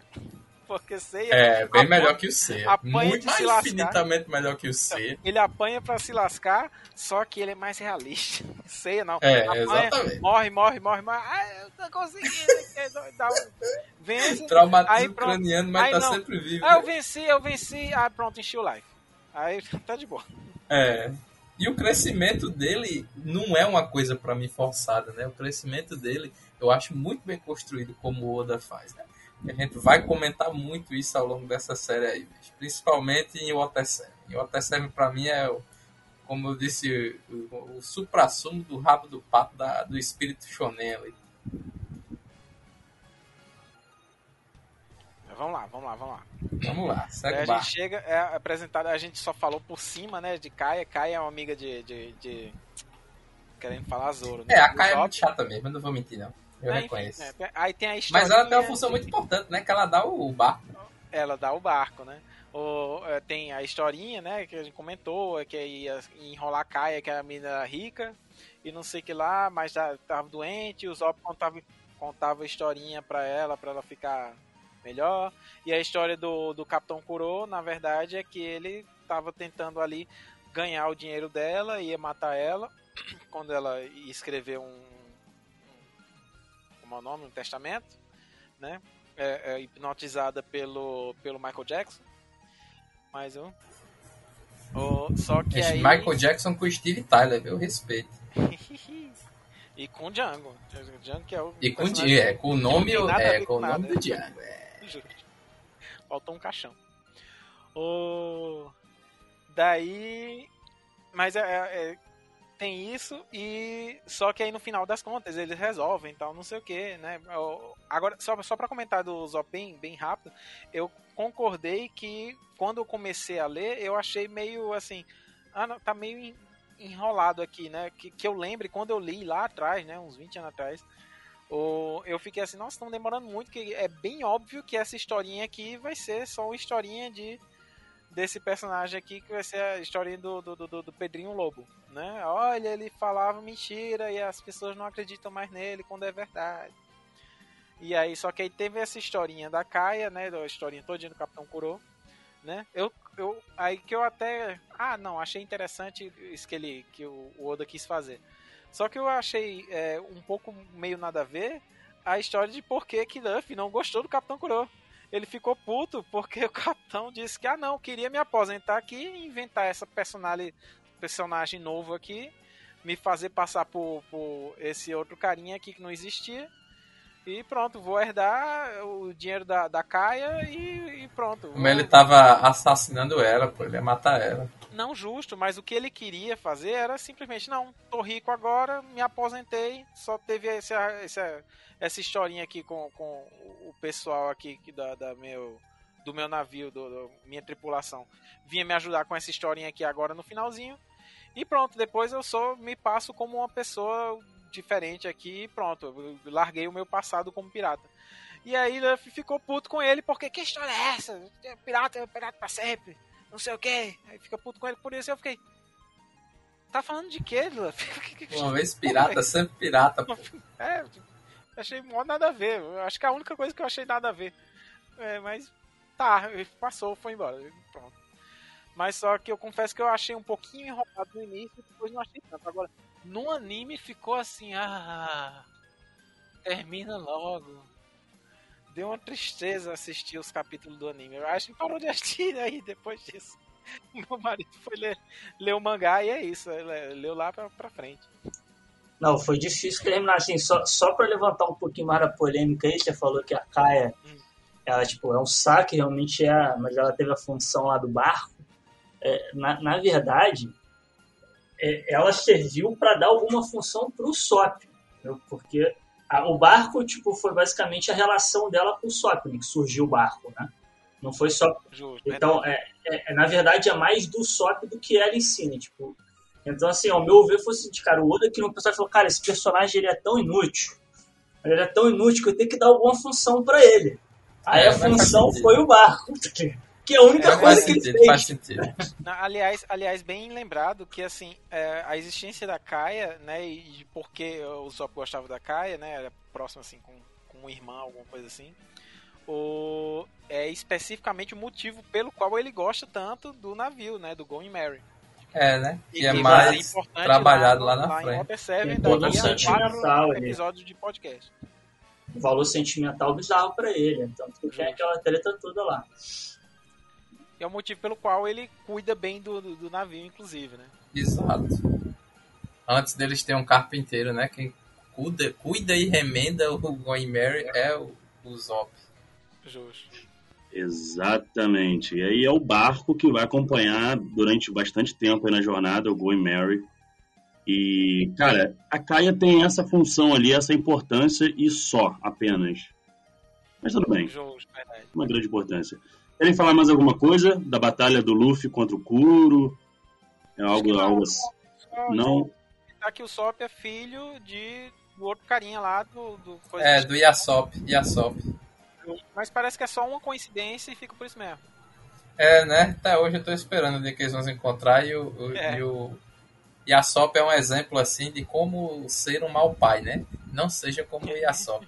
E vai embora, deixe seu filho e vá viver as suas aventuras piratas. Vamos lá então. Seguimos para o arco Baratier, onde nós somos apresentados, somos apresentados ao meu personagem favorito de One Piece, Sanji. Ah, pensei que você ia dizer Mihawk. Mihawk é bom também, hein? É, apesar de eu, é, apesar de eu ter uma action figure do Mihawk iradaça. Assim, eu, eu vou, vou começar aqui, eu vou falar que algumas coisas que o grupo vai ficar feliz, que normalmente eu sempre fico brincando com ele porque tem aquela rivalidade entre Zoro e, e Sanji, né? Como eu, meu preferido é o Zoro, eu fico às vezes denegrindo o, o Sanji só pra irritar o grego. Mas assim, a verdade é que, cara, eu gostei bastante desse ar é, do Baratai por causa do Sanji, porque assim, o Sanji, pra mim, ele é o alívio cômico da série, pra mim. Porque o Sop, eu, eu- é, o, na verdade, o Luffy eu acho muito bobo, e o Sop nem se fala. É, e aí o Sanji, pra mim, é o. É realmente, o que é engraçado pra mim é, normalmente quando o Sanji faz alguma coisa. Eu gosto da leseira do Luffy do, do, do, do, do Sanji, do, Do do Luffy. Luffy e do Usopp. Muito Eu gosto. É. Então, aí eu, pra mim, eu acho meio, meio forçado, um negócio meio mais. Agora o. Sanji, né, é um personagem Agora- que mudou muito, né, bicho? Porque o, o Sanji, quando ele aparece, ele é um pouco bobão, assim, também. Apesar de ser um pouco mais sério naqueles momentos. Mas hoje o bicho tá tão sério, velho, tão sério, que é quase irreconhecível o É, eu não, né? tenho, eu não tenho esse referencial, mas É, até ele onde eu vi. muito. Eu acho que é o personagem É. realmente, como o Greg falou, ele é o que mais muda, assim. É o que mais Ele é o cresce. que mais muda. Ah, depois do arco focado ali nele, na família dele, o Oda deu uma um, um destaque pra ele, né? Incrível. Porque eu, eu acho assim que nesse ponto aí, o, o Sanji ainda era bem próximo do Zop e do Luffy, sabe? Nas trapalhadas, né? Que ele arrumava aquelas tretas, aquelas confusão, porque os caras queriam comer e ele ficava tirando onda e tal. Enquanto o Zoro é bem na dele lá, só dormia, não se envolvia nas pirralhices e tal.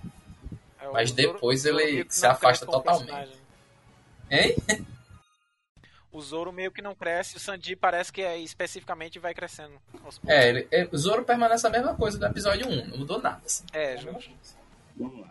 Vamos lá. Antes da gente entrar de fato no Baratier e conhecer ali toda, todo o esquema dos cozinheiros e a vinda do Don Krieg, a gente precisa antes lembrar que enquanto eles estavam se aproximando do Baratier, é, o Luffy estava ali brincando com o Zop, o Zop estava mostrando como é que se atira, é, como é que usava o canhão do navio para atirar nos rochedos. É, mostrando que ele é a porra do atirador mesmo. Mais ou menos. Ainda não. Que isso. Mostra sim, ela acertou o Rochedo, boy. Ninguém consegue acertar o Não, gente, não, mas calma, calma que é, ó só, ele tá tentando estabelecer que aparecem os dois personagens que são muito importantes pra gente aprender sobre Scorbuto. Então, Sim, bora. com certeza. Com certeza absoluta. Tá, então, ok. Estavam ali brincando de pontaria e tudo mais. E o Zoro, nesse momento, ele começa a refletir sobre o seu passado. Quando ele era garoto, né? Ele treinava lá, ia pro centro de treinamento com espadas. Conheceu. A gente, a gente começa a, a saber mais sobre o sensei dele. E a filha, né? Que virou uma amiga e rival ao mesmo tempo. Então, acho que nessa parte. É, a Quina. Eu acho que nessa parte a gente pode falar um pouquinho, pra gente não se estender, pra não virar um outro arco, porque não chega a ser, eu acho que são dois episódios no máximo, se bobear. Mas a gente pode falar um pouquinho aí do desse pequeno flashback do Zoro. Tem dois mini flashbacks nesse meio tempo, tá? Pode falar aí, que depois eu vou citar o outro. Entendi, mas vamos, vamos primeiro falar do Zoro, vocês, ainda mais o Bruno que curte o Zoro aí, achou legal, falar um pouco ali do treinamento dele, não revelou ainda muita coisa do passado dele não, isso é verdade. Não, até hoje Mas- tá começando agora. Mas a história da Queen ali, cara, eu senti ali a morte dela, é trágico, ainda É, mais, são as ainda mais que foi, motivações, né? ainda mais que foi algo, Foi Já algo fala da morte caseiro. dela ali? foi algo Já fala da morte. sim, sim. Sim. Trata, não, trata. assim, acho que sim. Eu acho que não, cara. É? Porque É. eu acho que só mostra ali, aí tem aquela, aquela rivalidade deles, fala que vai ser melhor e tal. Mas a gente só entende que ela morreu, acho que mais pra frente, cara. Até ali, eu acho que só apresenta essa, essa rivalidade deles e tal, que eles aprenderam juntos, que ela era filha do mestre dele e tudo mais. Não lembro de, ele, de mostrar a morte ele, dela ali, não. ele perdia todas as vezes pra ela, então ele ficava puto com isso, não aceitava. Mas eu acho que mostra sim que foi É, o flashback de, dele conclui com a morte da Queen, né? escada, né? Daquela coisa de- Agora não mostra, né? É apenas citado, né? Eles chegam lá e dizem, ah não, aconteceu esse acidente. Aí já mostra o túmulo, né? né, Realmente é pesado e, e, e essa, essa promessa que o Zoro faz repercute muito na vida dele em outros momentos da série. E é isso. E aí ele acorda, né? Ele acorda e a gente é apresentado por dois personagens, né? Não esqueçamos de cada sonho também dos Mugiwaras, né? A gente tem Luffy que quer ser rei dos piratas, Zoro aparece aí quer ser o maior espadachim do mundo. O a Nami ainda não mostra a motivação dela ainda, mas vai mostrar Na depois. minha que ela não quer ser, ela só já é a maior lá. A gente, Não, mas ela tem outra motivação. A gente vai chegar. O Zod, a gente, o Zod, a gente pode falar sobre isso quando eles estiverem entrando na Grand Line, que eles fazem a, Pronto, é, o juramento deles lá. É, Não, cara, quando quando tiver pra entrar na, na Grand Line, aparece o Smoke e aparece a Tashigi. A gente volta a falar dela. É. E aí aparece o Johnny, aparecem dois antigos parceiros do Zoro, vocês lembram? O Johnny e o Yo- Yosaku. Eu, eu Yosaku. acho que Yos- isso, Yosaku. Yosaku Johnny. E. É, isso, são dois. Muito dois legal os dois. Engraçados, né? É, e, na verdade, explica que. O, São eles- caçadores de recompensa. e eles atacam o navio do Luffy sem, sem, sem conhecimento, porque o Zop atingiu o rochedo Onde Eu acho tá. É, eles estavam lá, entendeu? Só que aí depois tudo é, tudo é esclarecido depois. E aí eles finalmente chegam no Baratier, que é onde, onde tudo acontece. E, ali- e ali é legal porque a gente vê um... é, Não, como é que se fala? Pode falar. Só comentando bem rápido que o- o- e- eles aparecem, um dos dois tá, tá assim, todo assim, os dentes caindo, não sei o que lá, todo morrendo. E aí a Nami pega e explica, não, porra, aí estão tentando chegar no É baratinho tá com pra, escorbuto. pra comer, não sei o que lá. Não, você tá doido, é- você é escorbuto, você tem que comer laranja, não sei o que lá, por isso que o pessoal carrega laranja. Aí, aí ele come uma laranja e fica bom assim no quadrinho seguinte, ela fica gritando. Ah, "É velho, tão porque você não viu o Luffy não." bebendo leite pra você ficar revoltado com isso aí. Não, a que fica revoltada porque é uma piadinha interna do próprio. Não, é, pô, tem a pior a do leite, velho. A do leite foi pau, mas a gente vai chegar no leite. Ah, é bom. É, é Tenho só que isso. lembrar desse momento aí. Eu acho massa que nessa historinha, né, tá, tá- além de fazer a piadinha, já apresenta alguma coisa, ensina alguma coisa, mas também apresenta que a proximidade de Nami com laranja, né, que a gente É, que vai depois, conhecer mais à frente. daqui a pouquinho. Exato, É, a gente chega no Barati, o, o restaurante marítimo, sei lá. Flutuante. O restaurante flutuante onde tem simplesmente os cozinheiros mais. é, como é que se fala? Mais em boa, boa- em boa forma de todos os sete mares, porque os caras são guerreiros, piratas e. Mexe com eles só pra você ver. É, fala mal da comida. Fala mal. E aí um certo lourinho de terno, extremamente classudo, elegante e nem um pouco mulherengo, né? Não, mas nesse ponto aí não, tra- não trata muito disso. né? Grande, sa- ah, trata, trata porque ele dá em cima da, da Ah, é mesmo, do, é, dá- do- do dá oficial ali. É, é mesmo, é. Tem razão, é. Esqueci desse detalhe. O, o cara é da marinha, não é? É, É. tava lá comendo no barato, exato. É legal, ele- o Sanji ele é muito destemido, cara. Ele assim, ele não tá nem aí pra nada. E ele é muito, e assim, os próprios cozinheiros não aprovam muito a, a, a forma como ele, ele é meio rebelde ali, essa é a verdade. Ele é meio rebelde. E a galera fala, pô, Sanji, de novo, não sei o quê. E... Então ele meio que não respeita muito ali, né? Mas depois que a gente é apresentado pro Zef, né, o Perna Vermelha, a gente vê que o buraco ali é mais embaixo, né? O Zef ali, ele realmente é casca grossa. Zef, que é o, o- sei lá, o dono, né, do restaurante. O dono, né? Sim, é o dono, o chefe lá da cozinha, É, tudo. É. Ele é o fundador, é o dono, é o chefe, é a porra toda, é o pai do Sanji. É, a figura paterna.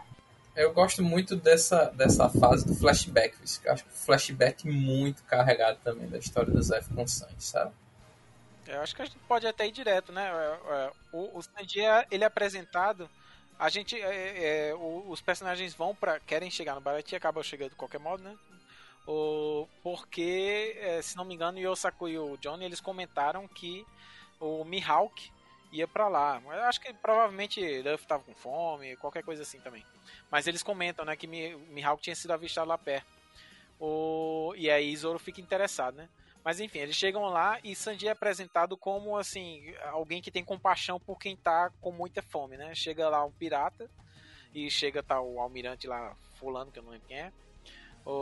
Estão lá no, no, no, no Barati e tem um carinha que chega morrendo de fome, que é um pirata, e Sanji pega e dá comida a ele, mesmo o almirante mandando dizer que é, um pirata, não sei o que lá, e Sanji. É, não, é, vamos dar comida. E aí depois é explicado, né, que é o, o- tem um flashback aí que Zod puxou, que a história do Sanji e do, do Zef, né, que é o, o, o chefe principal, do, o dono do, do, do restaurante, eles têm uma história que o Zef era um pirata fodão e tal, e aí eu, eu não lembro o que acontece, eles tipo devem provavelmente o navio foi o navio foi destruído pela marinha ou alguma coisa assim. E eles ficam numa ilha, né?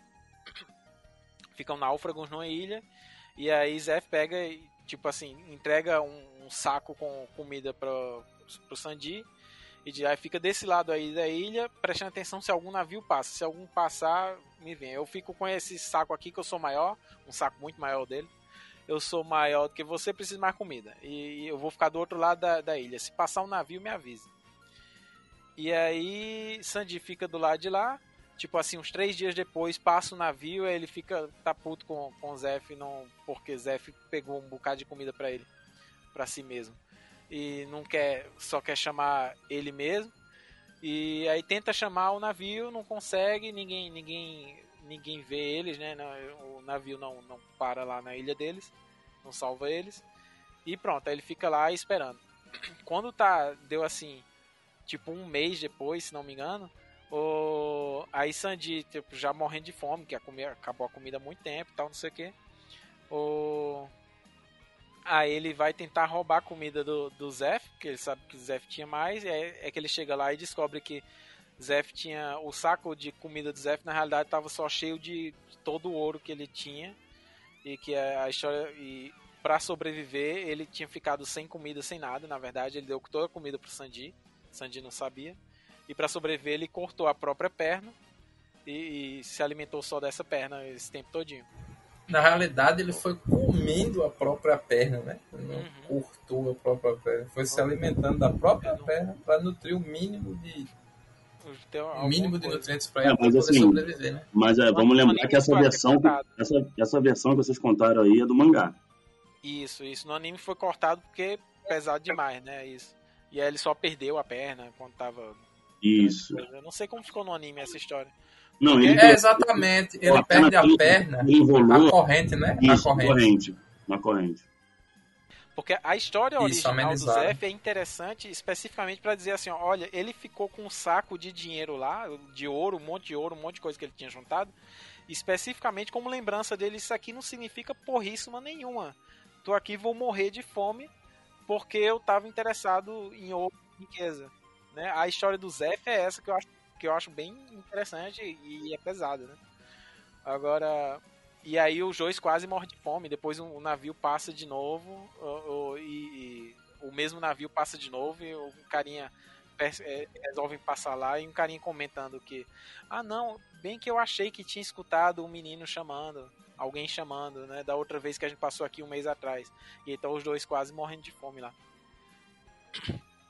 E graças a isso que, que eles são salvos, né? Mas a história dos dois é essa, é por causa disso que eles é, tem, tem no Baratia a questão de a gente serve comida para qualquer pessoa que chegue aqui morrendo de fome. É. Né? E assim foi, é, assim foi com o Jin, né? O Jin chegou todo moribundo ali e o Sanji mostra todo o seu caráter e humildade. Uma das milhões de características que. Isso é um personagem legal, bem trabalhado. É o orgulho de ser meu personagem favorito e é isso. E isso, né? Não tô alfinetando ninguém, não. Aí, Deixa eu só perguntar, ele é mais forte que o, ou mais fraco que o Zoro? e quem? O Sanji é mais forte ou mais fraco que o Zoro? Não tá saindo aí a última. o- do que os outros, pô. O obviamente. Sanji é mais forte ou mais fraco que o Zoro? A treta é, é, é, é eterna, Ó, né? Eu não vou, eu não vou entrar nesse mérito, não. Dá pra fazer um podcast só disso. Eu só posso te dizer que, por enquanto, a recompensa é maior do que o Zoro, tá bom? E é isso.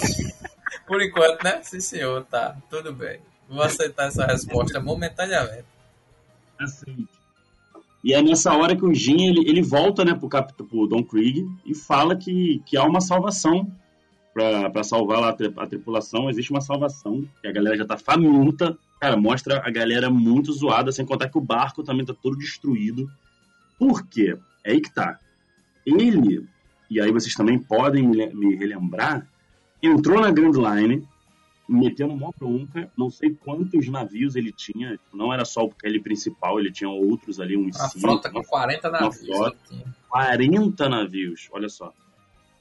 Eu, não, é, foi, foi isso, acho que tinha 50, acho que tinha 50, mas É enfim. por aí, era, era dezenas. E aí, simplesmente esbarrou com o Hawk, né, que destruiu sozinho 49 navios dos 50. É isso, destruiu, é isso. Mihawk, o maior. destruiu o 49,5, melhor espadachim né? do mundo, O melhor espadachim do mundo.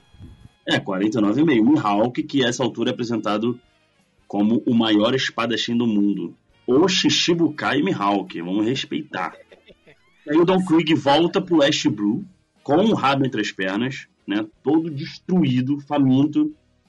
E aí, né, depois que o Jin passa toda, toda a ideia do, do Baratier, né, passa a visão, ele simplesmente chega lá com o Jin e, e quer que o Sanji, né, tipo, meio que ele, ele chega lá também, tipo, mancando, o Jin segurando ele, e, e sabendo da bondade do Sanji, o Jin pergunta se pode ajudar o seu capitão, que estava ali. mo- Pegou no ponto fraco do Sanji, na verdade, né? Tipo, tava morrendo de fome, o Sanji não ia se negar. Mas aí foi, um- foi um dos problemas aí do. Do, do, do Barati. Oi? Eu acho que não, é, é- é do Sandy, mas também de do eu, eu tenho pra mim que é uma coisa do, do navio inteiro, né, do restaurante inteiro. Uma coisa não especificamente só do Sandy e, e do Zef. Eu, não comentei um detalhe interessante da história do Zef, que é ele também, assim como o Sandy, ele, ele tinha a, a perna dele era o forte dele, né? E- ele, ele era forte por isso e tal, não sei o quê. É, O- exato. E aí ele ter cortado a perna também significa que ele desistiu ali, ele abdicou É, é, de da força da- dele daquela como vida. no mundo pirata, né? É, ele era o perna, perna vermelha. Exato. Zef Perna Vermelha, é isso. Ele abdicou da vida dele como pirata para poder sobreviver e, e, dar uma esperança pro Sanji sobreviver. É, não, é. Como e era aí, de cima. E aí, voltando, voltando, né? É, é, se aproveitou, o Krieg se aproveitou disso, né? Pra, ó, não, pra, ajudaram ele, salvaram e depois ele tentou dar o golpe, né? Uhum. É, já era, já era de se esperar que ele ia fazer isso. Voltou com a tripulação toda dele, com, com o navio um pouco danificado, mas aquela altura eles acharam que era, só, era, era o suficiente ali o que eles tinham para poder tomar um restaurante para eles. Só que só que não foi bem assim, né? Porque ele teve o desgosto de encontrar novamente o Mihawk. É, o Mihawk seguiu ele, né? Até lá, eu acho. É. Exatamente. O Mihawk, não satisfeito porque não destruiu a fragata, seguiu eles da grande rota até ali, simplesmente porque estava entediado para terminar o serviço. Mas vou te falar, é, vendo o Mihawk o que ele é hoje, eu, eu, fico meio questionando porque ele deve ter recebido alguma missão, faz, né, não sei, faz parte do, do título dele de Shibukai, mas ele perseguindo o Don Krieg ali, não, não, sei lá, não me desce. Tanto faz, sabe? Tipo, muito peixe pequeno, sei lá. Eu aceito, sabe por quê? Eu aceito, porque o Mihawk não mostra muito, assim, mas ele é uma das maiores forças do mundo de One Piece, bicho. É uma das maiores. Nível justamente, assim. É justamente por isso. Então o bicho tá entediado, velho. E outra coisa, né? Depois. Eu não lembro se é nesse ponto. Acho que é nesse ponto, é, porque é quando surgem as recompensas. O Mihawk tava com o Shanks no East Blue. Estavam junto lá, trocando cacete lá lutando. Não, mas pareceu que tinha alguma coisa por trás também. Não acho que ele também foi só porque ele estava entediado, não. Acho que tinha alguma, alguma coisa lá ligada, porque o Don Krieger ficava usando aquelas tecnologias lá e tal. Tipo, ele citou essas porras algumas vezes durante o, o arco. E. Então, assim, não sei se ele recebeu a missão, alguma coisa que, tipo assim, cara, não deixa esse cara entrar na Gun Tipo, uma parada assim. Também não acho que foi por conta própria, não porra, o cara é grandioso, ele perdeu o tempo dele, tipo, porra, seguindo um maluco assim, meio, meio. Né? Pareceu que tinha alguma coisa por trás mesmo. Dá a entender, dá a entender que ele corta o navio, esse único navio que sobrou do, do Don Krieg, porque simplesmente estava na frente dele. Assim, cara, eu tô passando com o meu barquinho tranquilo, com, a, com as pernas cruzadas, e ele passa a espada aqui na frente dele, tá ligado? Não, então, mas eu, eu não conheço muito dele, né? Só foi pela poucas vezes. Mas não me parece que ele tem esse tipo de temperamento. Do nada vou sair, tipo, cortando barcos, tá ligado? Parece ser só que foi a desculpa mesmo. É, é, é, realmente. Ele não tem muito disso, não. Hum.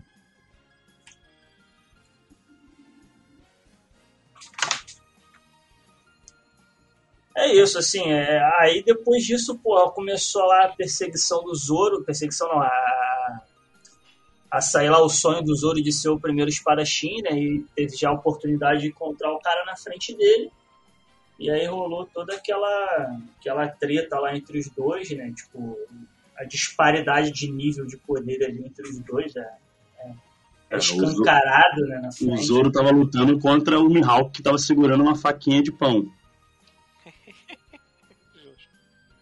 Agora, só, só para comentar assim, ainda foi um pouquinho antes do Mihawk, se não me engano, né? Pelo que eu tô vendo aqui no resumo, que eu nem lembrava desse detalhe que tinha acontecido aí. O, é, quando Don Krieg tenta dizer, ah, não, agora eu tá com o, meu, minha tripulação toda aqui tá bem, não sei o que lá, a gente que vai tomar esse navio pra gente, né? O Barati para eles, né? O, quando ele fazer isso, né? Que o Mihawk não tinha chegado ainda eu acho que é nessa hora que a Nami pega e diz: Foda-se essa merda. ela foge com o Going Mary. Ela Só foge antes de começar a treta, né? Ela pega é, exatamente, o Going Mary, quando o Mihawk aparece. Ela foge. O Going, é. o Going Mary, que até agora ela, tá, ela, ela e os outros. Porque quando termina. Só com é. ela rouba toda a grana, todos os tesouros que eles tinham conseguido do, do Bug, né? Eles tinham roubado os tesouros do Bug. Ah, não, mas era dela. É, e do Kuro também. Tinha tesouros do Kuro também, se eu não me engano. E a Kaia tinha dado uma grana também. Ela leva tudo. É, ela roubou tudo. Não, ela, ela levou o Going Mary, né? Ele levou o barco, foi. Justo. E levou o Goimbé, vagabundo. E arrebentar Oh. tudo. É verdade. É, e aí, seguindo mais um pouco, a gente tem aí um- a confusão instalada, né? Depois que o Mihawk dá essa surra no Zoro e reconhece o Zoro nessa hora, é, ele fala, ó, ele estende os braços, reconhece a derrota e simplesmente pede para o Mihawk dar um, aplicar um golpe dele. É a única cena ele, ele, quando ele é derrotado, né? Que ele, que ele fica vivo e chega à conclusão lá e tal. Que aí ele vê as motivações da Queen, né? Aquele negócio todo, traz ele de volta. É o único momento da série até hoje que o Zoro chorou, tá? Ele só chora na morte da Queen né, e nessa cena. São os dois momentos. Todos os outros personagens choraram em inúmeros momentos. Uhum. Mas o, o, o Zoro, ele é o único que não chorou mais. Muito bem lembrado, muito bem lembrado. Foi realmente ele prometendo ali, chorando, que nunca mais ia perder. Nunca mais ia perder. Que era o mínimo, né? Que poderia ser feito para honrar, né? Seu companheiro do Rei dos Piratas. É, exatamente. Como ele diz. E aí Ele vem, vem a luta do nosso protagonista. Será que eu tô esquecendo alguma coisa ou a gente já pode ir pra luta? Olha, tá bruto. Na realidade, tem a luta do Sanji com o, o bicho lá, o Pearl, né? Sim, sim. O Pearl ridículo lá, que o bicho tem o poder de, de pérola lá, que é uma merda. Chato né? demais, chato. Deu, deu, chegou a dar um trabalhinho ali Ali que não eu deveria. reconheço que é chato. Ali eu reconheço. Aquela luta. Assistir assim, porque- mas é muito chato. Eu nem lembro do que vocês estão falando. Eu, eu não lembro como é que Mihawk vai embora. Ele só vai embora mesmo. Beleza, Vai lá, galera, destrói o barco, da... re- reconhece lá o potencial do Zoro, aí tipo, decide não matá-lo e vai embora. É, exato. É. É, beleza, valeu. Foi boa a viagem aqui, o rolê. Valeu, galera. Tchau. Vai embora. Exatamente. É, a gente pode estar esquecendo alguns detalhes, mas a gente tem que lembrar que a gente está aqui conversando descontraído, passando pelos arcos, não é nada tão cientificamente estudado aqui. Acontece. Acontece. E aí a luta do, do, do, Luffy contra o Don Krieg também é uma luta bem chata pro Luffy, porque o, é o que o Nicolau falou mais cedo, ele tem uma, uma armadura com umas tecnologias assim um pouco diferente, que pegou o Luffy de surpresa, né? A armadura de ouro dos Cavaleiros do Zodíaco. A armadura de ouro dos Cavaleiros do Zodíaco. Muito bem. Aí o Don Krieg conseguiu usar a armadura que chegava até o zero absoluto. Eita porra. É, exatamente. Então o Luffy ele, ele, ele faz aquela rede ali com a mão dele, sabe? Aquelas. Tipo uma cama de gato, né? Não sei como é que chama no estado de vocês, mas é brincadeira. Mas ele tipo uma cama de gato, uma rede e. Cara, ele dando um suco na. Naquele, naquele escudo de espinhos também é sensacional também a mão dele. Essa luta é muito legal porque o Luffy mostra toda a vers- versatilidade dele como guerreiro, né? Criatividade, né? Ele é criativo com os golpes. Mostra toda a versatilidade. Ele usa muitos golpes irados nessa luta. E aí depois da derrota tem todo. Não, e antes ele já vinha pedindo pro Sanji ser o cozinheiro do, do, do bando É, dele. enchendo o saco, né? Enchendo o saco, como sempre, é sempre bom falar isso. Ele sempre, sempre pedindo. E acabou acontecendo no final, o Sanji tem uma breve conversa com ele, onde o San... depois que tudo se resolve, né? O Sanji tem um sonho de, de, de encontrar o All Blue, né? Isso. que é simplesmente é, a junção né, do- dos mares, não é isso? A junção dos quatro mares ali. É, porque há, há amostras de peixes, né? Que, o- que só são encontrados em cada mar, né? Existem de todos os mares, né? É, é onde ele É o encontra a maior variedade. cozinheiro, né? Justo pra, ser, pra, explicando um pouquinho melhor que os mares do mundo são East, West, East Blue, West, é, West Blue. É, o mundo Norte, é feito Sul. de mar, né? É, É, porra, só- todo mundo mora em ilhas, não existem continentes. Justo. E o All Blue é justamente esse, essa interseção aí. É, o sonho dele é encontrar o All Blue. Ao fim da grande rota conhece, existe tá? um mar que é, reúne exatamente todos os quatro mares do mundo. E aí nós temos o nosso. Temos o nosso cozinheiro entrando pro bando, tendo uma despedida extremamente comovente com o Zef. Todo mundo. Todo mundo tem. É, o- é o como a galera chama da despedida máscula, né? Todo mundo brabo lá. Trabalho. De repente, todo mundo chorando lá, A gente não falou muito, mas os outros cozinheiros são muito engraçados também, são bem São legais. muito massas com companhia de sangue. É, São não. muito legais. Eles lutando é que é legal. É, o- é bom que eles têm tudo o braço do Popeye, né? Tipo, é tudo É. igual de Final Fantasy VII original. Com o braço. pá. É o Oda brincando com o estereótipo do Machan. É muito massa. Ele bota aquelas tatuagens, né? De, de- Não, de- de- eu acho que é referência direta a Popeye mesmo. É. Vamos lá, vamos lá que o Luiz vai me matar aqui, que ele falou pra não passar de duas horas, mas vai passar. Isso é One Piece, pô. É One Piece. Não. Você ficou desesperado quando percebeu qual tava sendo a velocidade. Quando dava tipo uma hora e seis minutos. E aí eu pensei, eita, tá igual o Luiz. Igual o Luiz quando a gente foi gravar de Final Fantasy VII e não saiu de Midgar, tava uma hora e meia de gravação.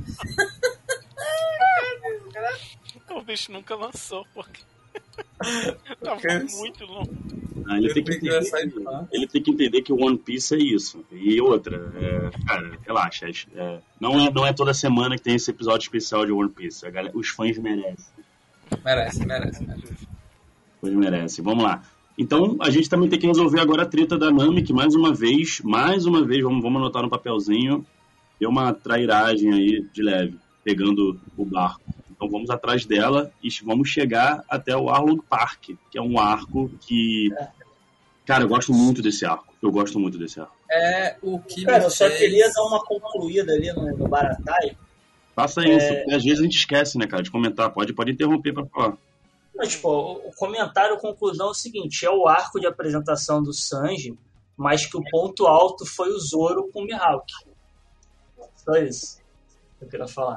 Não, o não, Sanji não. ficou de segundo plano. Tu me interrompeu pra falar isso?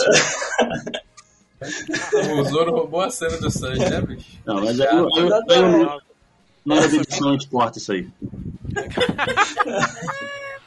Quem, quem rouba a cena pra mim, na realidade, essa cena é a história do Zep, na verdade.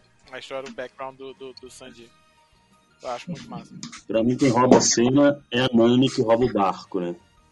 Badum, badum, brim, brim. Agora a gente tá na. Também, faz. Ah, ela roubou tudo, né? É isso. Então vamos chegar então à Vila Kokoyashi. Na vila que tem cheiro de laranja. Kokoyashi. Kokoyashi não é de caixa, né? Sei lá. Não, Koko, Kokoyashi não é. Me lembra alguma coisa, algum jogo, não? Enfim, tá. Não sei, talvez seja alguma referência a cacau, não sei. Não deve ter alguma referência etimológica à laranja mesmo. O, o Eiichiroda gosta dessas coisas. Tá, vamos lá. Vou dar a missão para o Arthur de falar a treta que tá acontecendo na ilha Kokoyashi. Qual é a treta que tá acontecendo lá? Qual é a opressão dessa vez, tu lembra? Ixi, eu não lembro, não. Eu lembro, eu lembro de tudo. João, então é você, João. O Zod, o homem, a máquina. Os caras chegam lá, tem uma ilha dominada por homens peixes ou tritões, né? Como preferirem chamar, né? Nas versões que eu comecei a ler antiga, assistir antigamente eram tritões. As versões oficiais do mangá são homens peixes. E o que que acontece? Os caras saíram lá da ilha dos homens peixes, foram desaguar numa ilhazinha qualquer lá do, do, do East Blue, que tinha a mãe da Nami, que era uma ex-marinheira, né? Que vivia, assim, passando necessidade financeira, porque ela tinha duas filhas e tal, e vivia só daquelas questões da, da- da- da- das laranjas lá. E o Arlong, quando ele chega na ilha, ele começa a cobrar pedágio para que as pessoas permaneçam vivas. E quando a, a, a mãe da Nami, né? Da, Del- esqueci Del o nome da menininha. Nojiko é a irmã dela, né? No- Nojiko. Nojiko, isso. Eles vão olhar A lá. mãe eu não ela é- lembro o nome da mãe. Não, é. Belemere. Belemere. Belmere. O, a Nodica é a irmã adotiva. É. Todas duas são adotivas, né? Elas são filhas dela mesma. Ela encontrou elas É. no- Isso, isso. E, e quando, quando é- ela vai, vai, é, a galera vai e faz uma, uma, como é o nome, meu Deus, faz uma vaquinha, né, para ela poder, ela só tem dinheiro para salvar uma filha, né? Aí ela manda a Nami se esconder, é, manda as meninas esconder, aliás, tem dinheiro para salvar porque a- o- os adultos são mais caros e ela só tem dinheiro para salvar ela. Aí a galera manda as filhas se esconderem, ela manda as filhas se esconderem, só que ela não aceita, né, renegar que a existência das filhas. Aí ela arruma a treta com o Arlong, né? Ela paga pela vida das filhas, mas acaba morrendo no processo, né? Porque ela não tem força suficiente para pagar a terra do Arlong, nem dinheiro para poder pagar o pedágio. E aí o Arlon vai e recruta a Nami, porque a Nami começa né, a, trazer dinheiro de maneira fácil, e recruta a Nami para o bando dele para é, adquirir recursos, né, dizendo que ela, ela quando conseguir, eu não lembro qual é o valor, não sei se é um milhão de lembro. ele diz que vai embora do Arlon Park quando aí mostra as motivações da Nami porque ela é daquela forma, né? Ela rouba de piratas porque ela não quer roubar de pessoas de bem. É, ela não quer roubar de pessoas de bem, ela rouba de piratas porque ela só justa roubar de pirata já que ela vai dar para um pirata. E nessa última vinda, né, que ela, ela percebe, ela foge porque ela percebe que ela tá tendo um vínculo muito forte com eles, né, e acaba achando que isso vai atrapalhar, né, os planos dela de conseguir a liberdade, né? E É, aí, na ver- ela Hum. Na verdade, ela pensa nisso quando ela acha um, um cartaz do Arlong lá na, durante o É Barato. isso, é, ela recorda, exato. Um Aí cartaz do Alon do no Barato, discurso. exato. É, isso tudinho é que assim, é, a gente até aí a gente só sabia que a Nami tinha, que a gente pulou direto pro flashback dela, né? Mas na verdade a Nami tinha roubou o navio, foi embora, abandonou o pessoal, foi embora. E aí chega lá e a gente descobre que não, na verdade ela rouba porque ela tem esse esse é, esqueci a palavra, é, tem esse dinheiro para pagar pro Arlon, né? E aí É a- acordo, né? Digamos que é um acordo que ela tem é, com o esse Alon. acordo. O, que na realidade é para libertar a, a ilha, né? O, e aí fica. A gente entende finalmente quais, quais eram. Como ela se tornou, quem é, essas coisas, né? Que é essa história toda que vocês disseram. Mas aí o pessoal chega depois, eu não lembro como é que o pessoal é, se envolve na, na, na questão. Não, aí o Luffy tá, vai atrás dela, né? Eles descobrem Não, quando lógico. elas vão e tal. Aí chegam lá na ilha, né? Quando eles chegam na ilha, cada um vai para um caminho, né? Eles vão resolver uma treta lá. Zoro deve ter ido primeiro. Não, o Zoro tava arrebentado, porque ele tinha levado o corte do, do, do Ah, é. Hulk, pô. Ele tava todo arrebentado. Aí ele cai de paraquedas dentro do Arlong Park lá, né? Ele arruma uma treta lá com, com o, o bicho lá que é o povo, esqueci o nome dele. Hachan. Hachan, isso. Ele arruma a treta com o Hachan e a galera fica lá, né? O Sanji, que tá preocupado com a Nami, é o que fica, acaba ficando mais próximo ali, descobre um pouco, né? Do passado da Nami, enquanto o, o Luffy ele só observa. Aí a Nami, quando ela pensa que vai conseguir completar o dinheiro para poder pagar o, o Arlong, ela chega lá e, e o Arlong tinha feito um acordo com o cara da Marinha para ir lá no, na, na plantação de laranjas e roubar o dinheiro, né? Para que a Nami continuasse trabalhando para ele. E aí, quando isso acontece, a Nami descobre que ela é nada mais que uma peça, né? Na mão do Arlong, que o Arlong brincou com ela esse tempo todo e ela fez coisas contra a moral dela para poder alcançar aquele objetivo, né? E, e, e ela percebe que até ali ela não tem salvação, né? Aí é quando ela vê a situação que ela tá, que é uma cena muito forte, né? Que ela pega o, a, punhalzinho, né? E começa a furar o braço onde tem a tatuagem dos piratas do, do Arlong, né? E aí é que o Luffy aparece, ela chega lá e pede, né? Luffy, me ajuda. Aí o bicho simplesmente tira o chapéu da cabeça, bota na cabeça dela, que é o maior tesouro do bicho, né? O maior tesouro do Luffy, coloca na cabeça dela e só fala assim, é pra já. Toma tá conta lá. aí, toma conta do chapéu. É, tá todo mundo a postos lá pra derrubar os piratas do Arlong, meu amigo. E aí tem aquela luta que eu falei do Zop anteriormente, que eu acho magnífica, que luta com a droga do homem peixe lá, que é muitas vezes mais forte que ele, bicho. ele ganha do cara só no susto, velho. Tá danado. É muito massa aquela luta. Bicho ganha só na ameaça, velho. Tá danado. O Zop é muito legal. Acho o Zop massa demais. O beijoqueiro lá, né? Mandava os beijos lá, matando o Zop lá. É, verdade. Essa é a luta que você estava querendo falar, né? Essa é, a luta que você queria falar. Ele usa o, o martelo de 40, 40 toneladas. Aí o bicho, como você consegue levantar um martelo de 40 toneladas? Ele, porra, maldito. Era só a porra de um balão. Aí o bicho morre só do susto. Essa parte o Bruno pulou. Isso. Ah, velho, perdeu. Essa luta é Não, muito cara, massa, velho. Isso é que eu acho real esse, tá ligado?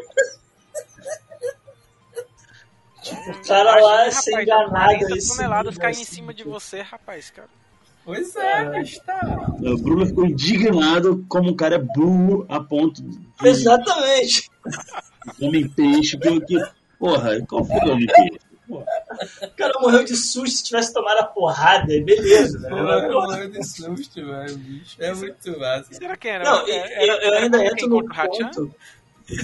Não, é o beijoqueiro lá. Era o beijoqueiro, pô.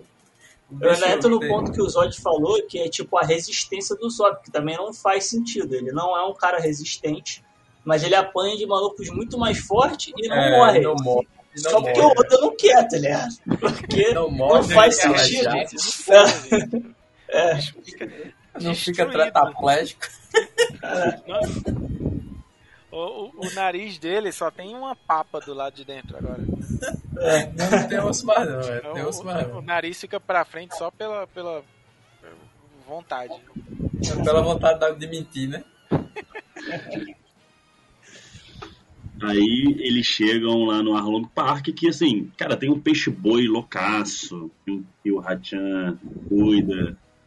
É, Pô, o Arlong é, si, né? O boi é, é, o, é a fera, o rei dos mares, que é um boi que Sanji dá um chute no bicho logo quando eles chegam lá. logo um bombaço lá. Ele vem chorando, ele vem chorando. O Hachan pergunta: o que aconteceu? É. Tá triste, ele tá meio triste hoje. É um bombaço no Sanji, pô. Tá, muito mal. A cena que eu lembro mais dessa, dessa batalha já é o Luffy contra, é, contra o Arlong, que é do nada. É tipo, ah não, descobre que Arlong substitui os dentes. É, os dentes é. de Arlong e bota na própria boca, só, só porque sim, só porque ele pode. É de é, não, o tubarão lá que troca os dentes, pô. É porque eu esqueci, ele é tubarão serra, né? Tubarão Serra troca os dentes, tá? E aí o Oda usa essa meio dessa fisiologia dele pra criar o golpe do Arlong. Tá? É, eu não sei, não imagino que ele tenha pesquisado muito mais do que do que o, Mas o pesquisa, outro lado de Cavaleiro Zodíaco pesquisando sobre, sobre corpos celestes. Não. Oda é foda. Uma coisa, muito, uma coisa muito importante, eu não, eu não lembro se você falou, Zódio, é que ele, o Arlong, ele oprime a galera porque tem todo um lance de superioridade do, da galera é, Isso é. Isso é importante falar, porque mais pra frente vai fazer mais sentido. Quando... Sim, eu tava, eu tava tentando lembrar aqui se era alguma coisa importante, tinha alguma coisa pra é, comentar. De cara, ele, ele é. subjuga pela força, né? De cara, assim, né? Porque ele desagou no lugar onde a marinha não tem influência e ele pode fazer o que quiser e, e ninguém vai vir mas Já existe um ódio contra os humanos é. que vai ser explorado muito, de uma maneira é. muito boa, lá, lá no arco da Ilha dos Tritões. Já fugindo, Sim. né, e, e, e, e, revidando, né, psicologicamente, a, a, a, opressão que ele tinha sofrido em vida também, né, como Homem-Peixe. É um negócio bem, assim, profundo, né? Essa relação Arlong e Homem-Peixe. É, isso, eu, eu achei esse detalhe muito bem pensado, muito bem feito. Isso E é porque você não frente. viu a, a fase do- dos homens peixe, viu, Bruno? Se você vê, bicho, quando mostra ali o passado do Arlong com a galera, velho, Não, é é- muito foda. Muito É, eu não vi, eu eu sei mais ou menos aí por relatos, né? Mas eu acho que cai naquele. É quase num, num contexto de tipo, ah, se fosse os negros depois da escravidão, tipo, escravizando os brancos. É quase como se fosse isso, assim, em é uma relação. parada dessa. Eu, eu fiquei. É um eu- contexto bem próximo. Eu percebi que a, a tentativa é meio de fazer isso, assim, né? E obviamente tentando tentando dar um significado legal, né? Passando uma mensagem boa.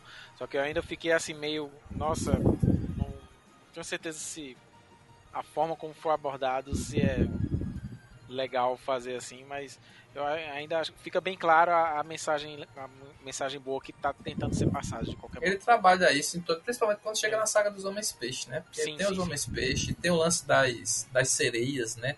Uhum. Que são, que são capturadas para ser escravas e vendidas no mercado. É, é um, um um negócio da porra muito carregado, especificamente muito sobre, sobre, sobre escravidão, sobre essas coisas. É. É, E quando mostra né, a, a, a- o preconceito que os homens peixes sofrem também, é, é, é muito forte.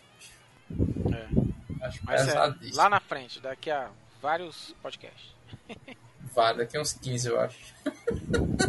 É esse, aí, esse é. A Ilha dos Homens Peixes é realmente daqui uns 15, 16, por aí.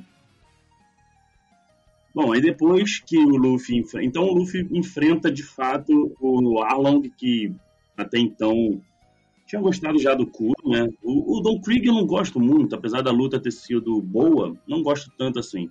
Mas o Capitão Kuro, né? O, o gatinho lá.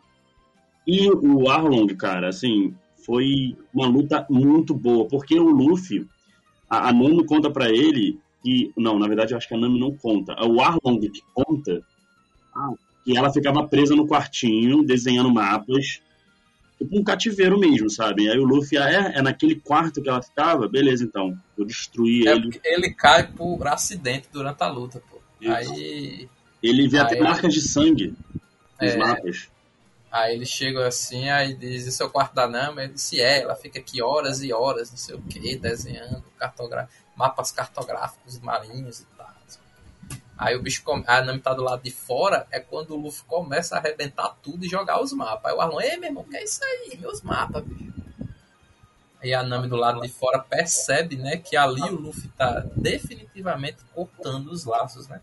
Porque o Alon queria exatamente isso, um, um, uma, um mapeamento do mar que a, que a Nami queria fazer, né?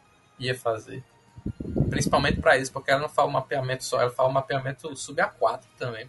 Cara, isso é muito legal, muito emocionante. A Nami fica chorando quando ele destrói É, ela. só de ver o bicho. Porra, só de ver, cara, os mapas voando. é Todo o sofrimento que ela passou. Cara, passa um filme ali na cabeça dela, bem legal. A gente não comentou, mas. Ou comentou, não sei. Tem um, é, nesse arco mostra mais uma vez uma galerinha da Marinha corrupta. Sim, não foi o cara lá que, que Foi. fez o acordo com o Arlon para roubar o dinheiro É. da Nami? É, a gente não tinha comentado disso, não. O, o um Arlong acordo. consegue ter essa ilha basicamente dele porque ele, ele é, O cara lá, ele abafa, né, as atrocidades que o Arlon Justo. faz na ilha. Porque ele é o responsável pela região, né? O Capitão. Nezumi, eu acho, Nezumi, se não me engano. Então, mais uma pessoa escrota ligada ao QG da Marinha, né, cara? É realmente complicado. Brunão, e aí, gostou desse arco? Cara, esse arco eu já pô, gostei. Acho que foi o do, dessa primeira parte aí, né? Primeira saga. Foi o que eu mais gostei, como você falou, de, dos vilões, né? O Kuro foi o que deu. O primeiro que deu uma certa tensão, mas eu não gostei muito das lutas. Ele foi mais para causar ali aquela tensão. Agora no, no Arlong eu já gostei de toda a dinâmica já das lutas e tudo mais. O vilão.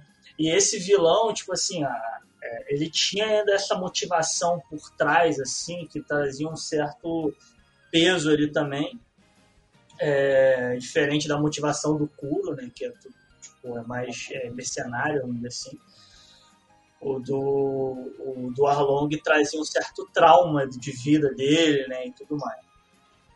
Então é um pouco mais profunda esse arco e as lutas foram maneiras. E o vilão também, né, o antagonista também, porra, nota 10. Assim. É o primeiro vilão carregado assim que aparece mesmo. É. E agora sim, eu reconheço que eu não gosto muito da luta do Luffy com o Arlong, tirando o clímax. Eu acho a luta. Porque eu criou um climão bem massa, assim, mas quando o Luffy começa com aquelas palhaçadas dele durante a luta, eu achei realmente que tirou um pouco da minha expectativa do combate. Justamente a parte que eu falei, que é ah, a parte que eu mais lembro.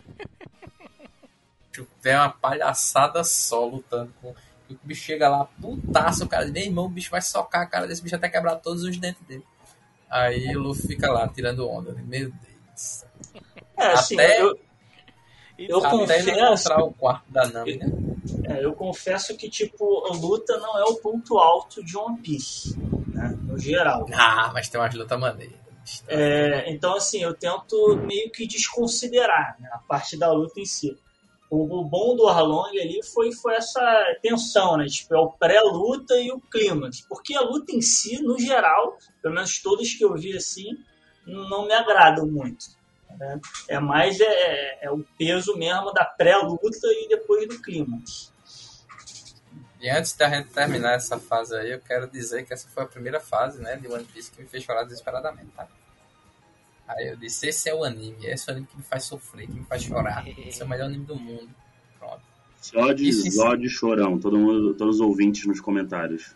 É, isso, isso em 50, em 50 ah. episódios, viu? Que eu, eu tenho assistido 200 episódios de Naruto e não tinha chorado tanto. Isso aqui é muito melhor que Naruto, sai daí.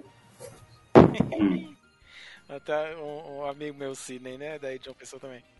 O, ele comentando, né? Que tipo, ele começou a assistir One Piece e de repente aparecem uns personagens assim, nada a ver com nada, uns designs que tem nada a ver com nada. Aí, tipo, que é bem óbvio que é filler. E aí era o Arlong, né? O pessoal do Arlong. Aí depois descobre que não, é bem, bem. Era de verdade. Ele, não, é isso mesmo. É isso aí. One Piece é assim mesmo. Então tá, né? Vamos então, mais alguma coisa para passar no Arlong Park aí? Alguma coisa? Podemos ir para o último arco da saga? Finalmente chegamos em Longtown. Longtown, sexto arco de One Piece e o arco final da saga Wish Blue, tanto no mangá é. como no anime a cidade do início e do fim, né? Exatamente. Local de nascimento e morte de Goldie Roger. Simplesmente Exatamente. isso. E aí eles pararam lá para pegar. É, eles pararam. Os Mugiwaras param para pegar suprimentos para ir à Grand Line. Só que não é tão simples assim, né? Não é, não é tão simples. Eles param no lugar, não é simplesmente chegar, comprar as coisas e ir embora. Sempre tem confusão. Essa galerinha do barulho não é mesmo? E o Bug também tava na ilha, né? Olha só que coisa. Ah, sim, tá na ilha, grande Bug. O Bug aparece e ainda aparece acompanhado de Lady Alvira. É, nova Lady, Alvira. Lady está né? mais esbelta. Renascida, não, não, que... porque ela comeu a... Deixa eu lembrar o nome da fruta. Exatamente. fruta ensaboada lá. Não, é Lisa Lisa no Mi, ela é uma mulher lisa, né? Justo. o do sabão é, é a califa lá de. Sabão é, sabão é outra, outra Akuma no Mi. É lá na frente. Ela é escorregadia. É, eu acho massa que ela, ela agora, a Lady Ávida, tipo, a gente não comentou, né? Mas, tipo, ela era. Ah, não, que é mais bonita, não sei o que lá, que ela mandava o povo chamar ela assim. Só que aí o, é, é, Oda desenhou ela assim, o mais feio que podia, botou ela gorda e não sei o que lá. É, engraçado que nessa, né, nesse arco a gente tem ali um desafio do Zop ali com um atirador, que era um antigo rival do pai dele, só que é filler, né? Então a gente não vai entrar nesse detalhe, né? Esquece. Ah, né? Não sabia nem do que você estava falando. Que, que, que, parte é essa, gente? não, então tô, tô, tô salvo. Porra, eu nem, eu nem sabia que era filler, cara, mas eu, eu, pensava que pelo menos ele ia começar a atirar direito com um revólver e prefiro ficar com o estilingue. Não, não, é não, ele é foda, ele é foda, ele já sabe, ele já sabe dessas porra. Ó, vamos lá. Cada Mugiwara, quando, quando cada Mugiwara ele chega, quando ele chega em lockdown, a Nami se dedica a fazer compras, né? O Sanji entra numa disputa de culinária, valendo um atum gigantesco.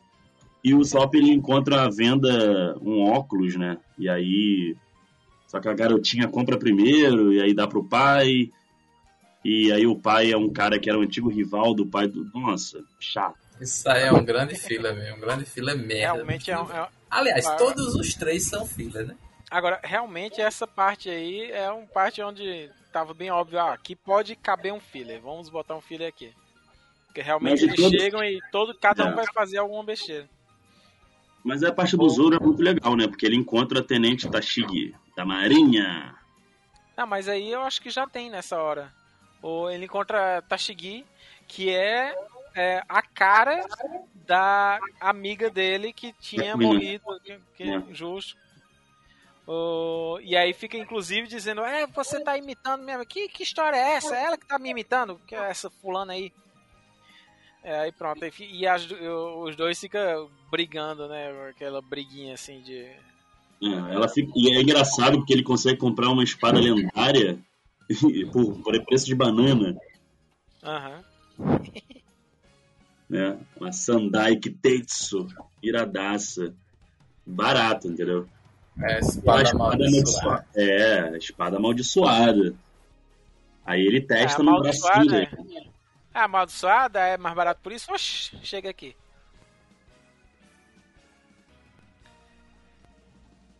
Assim, pra mim, né, tipo, cai um pouco naquele excesso do Oda, né, nessa parte. Porque, assim, o Logital, ele obviamente era pra ser um arco de passagem, né, ali. Porque é, é um arco um pouco antes do objetivo deles, que era entrar na Grand Line, é, e, e para tirar a atenção que foi Arlong Park. Então é tipo um arcozinho ali de passagem, pô, dar uma descontraída e tal, e pum, beleza, agora vai ficar sério, Grand Line. Porra, mas aí, porra, do nada começa a aparecer bug com a mulher lá, com não sei o que, e vai ver smoke, porra, e vira um monte de, sabe?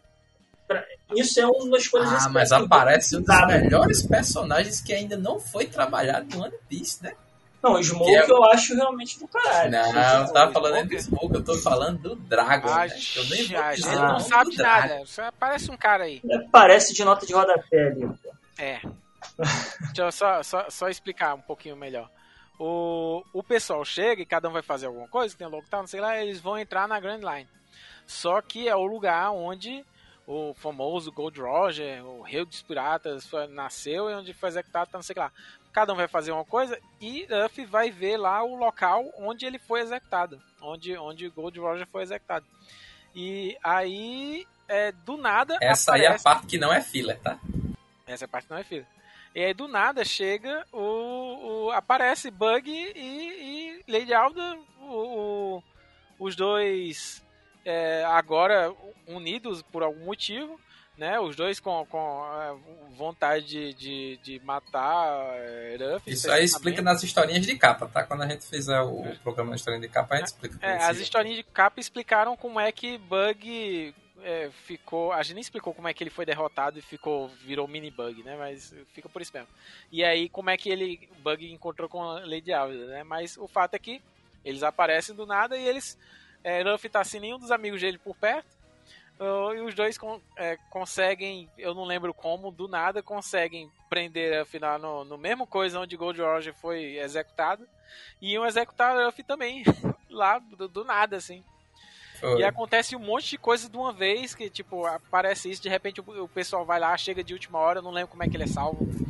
E aí é, aparece. Na realidade, ela é salva por um misterioso raio que cai, porque de uma hora para outra uma tempestade surge e cai um raio exatamente onde o Luffy tá, no cadafalso, lá preso na hora que o Bug vai decapitar ele.